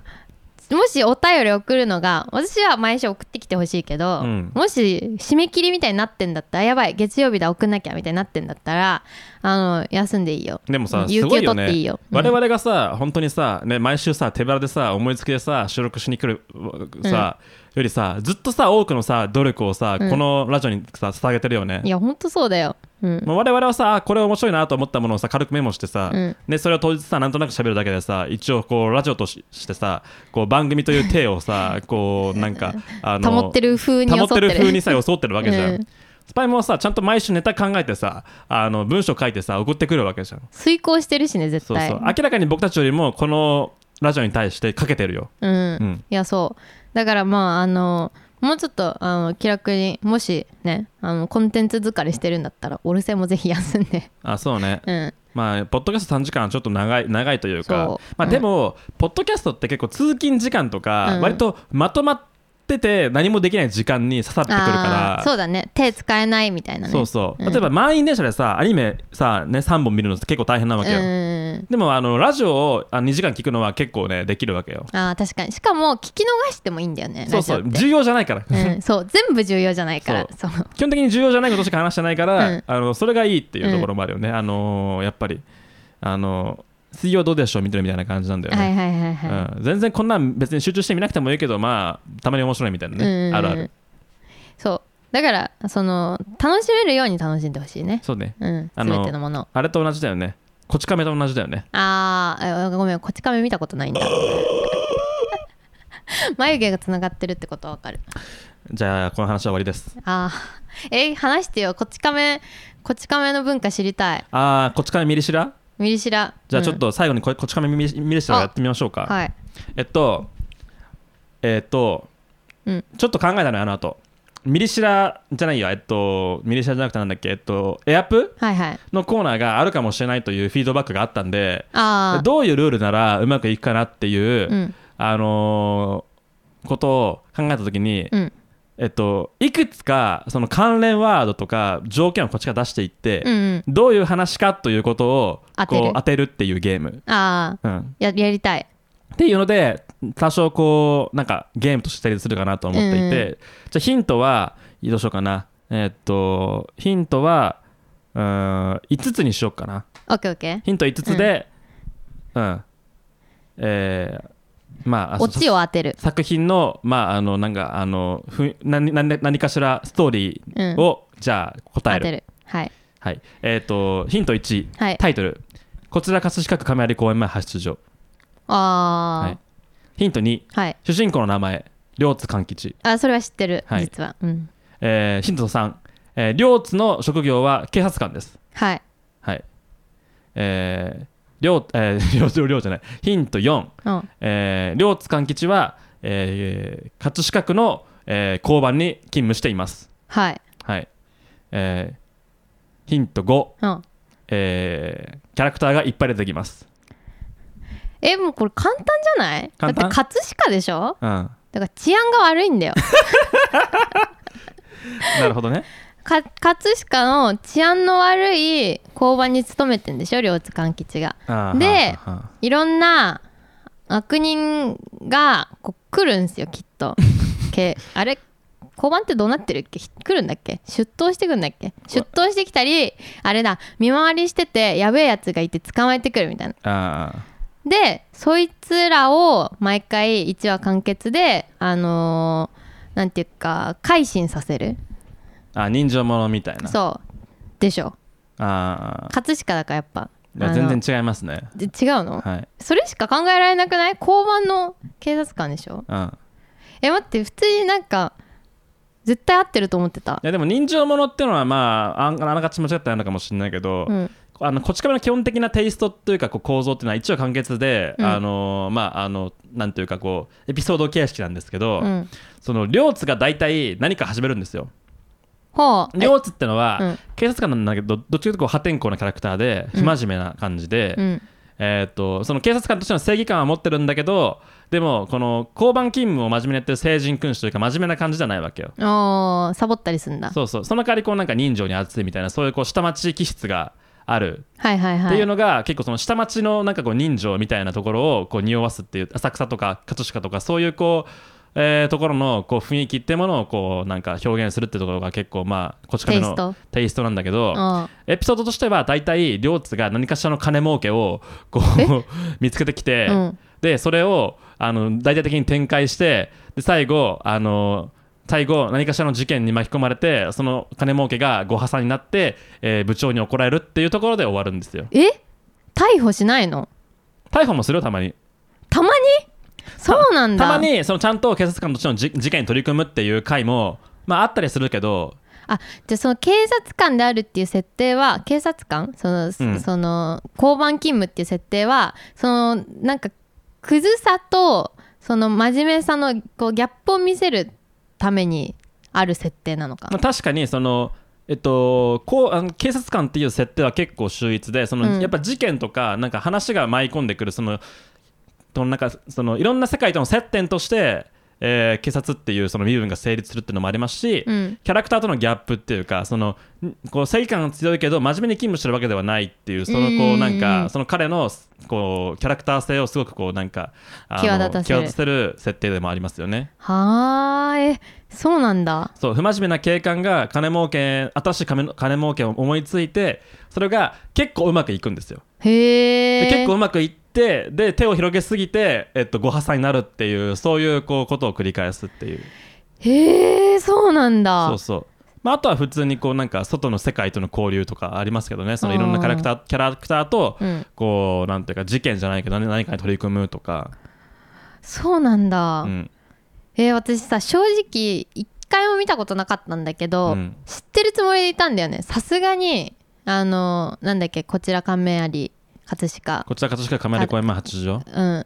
ていうなんかいうものがあるよねっていう世の中の雰囲気は知ってたから、うんうんなんかなんか知ってるつもりだった当然え全然違ったわ知ってるものとあーイメージしてるものとそうなんだすごくないこの作者さ思いついたのこの設 定このさ毎回金儲けをしてうまくいってこうダメになるっていうのは面白いよねっていうのは思いつくのはわかるけど、うんそれを交番を舞台にやろうっていうのがさうんすごいね作者よく思いついたねでも前半はもう少しテイストが違ったのかなそのあー初期のうんこち亀っていうものを割とちゃんと読んだこと人ことがある人って少ない気がするからこち亀長いらしいよねこち亀 100, 100巻以上あるから全部読むもんじゃないでしょきっあと全全部読むもんじゃ全然ない、うん、完結でしょ毎こ 回ち亀前回持ってる人はだいぶおかしい人だと思うけどね確かにね聖書的に持ってるのかもしれないねあーなるほどねうんうんバイブルとして、うん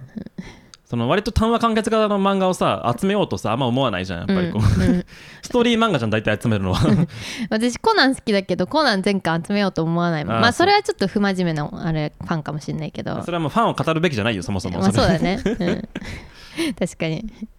まあでもねそうねああそうなんだえー、衝撃な衝撃的だわ ああよかったあそうなんだえ面白そうだねこち亀読んでみなえこち亀読んでその金儲け真似してみようかないやでも大体あの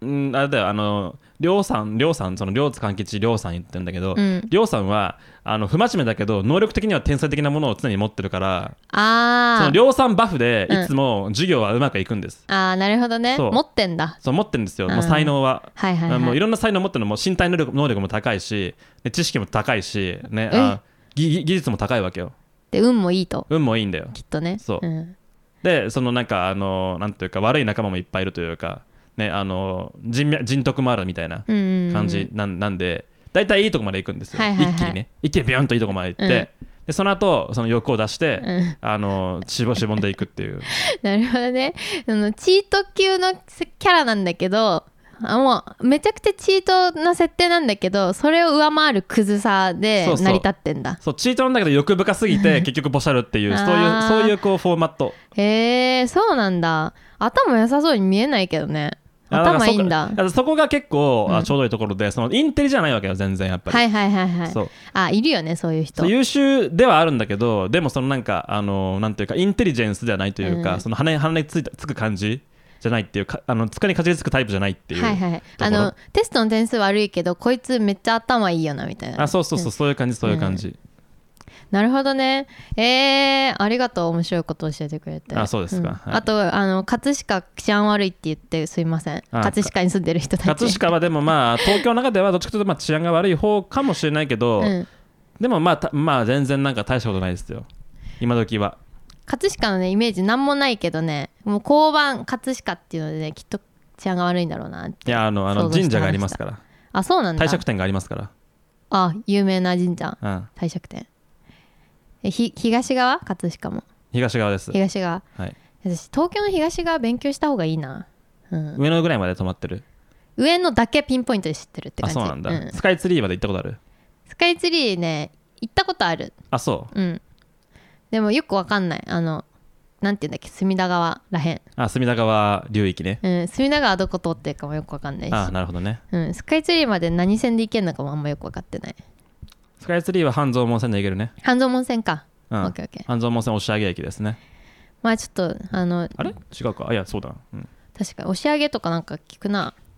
あの東側行きます東京の東隅田川っていうのはあの台東区と隅田区の間に流れてる川を隅田川って言うんですよね、へえ台東区と墨田区うん、墨田区寄りすぎない名前が墨田川ってまあ墨田区が隅田川から取ったんじゃない逆にあーなるほどね隅田川が先にあったんだよきっとはいはいはいなるほどねそうはいそんな感じではいというわけわかんないあのオチになりましたけど、はい、という感じで、はいえー今週も、まああのー特にこうね、あのー山も谷もなく はいおくお送りしてまいりました「オード選挙フェスティバル」そろそろお別れのお時間でございます、えー番組では皆さんからのお便りを、えー募集してなんとなく募集しております普通た番組の感想私たちに聞いてほしい話など概要欄のフォームから送ってくださいはいではまた次回お会いしましょうさようならら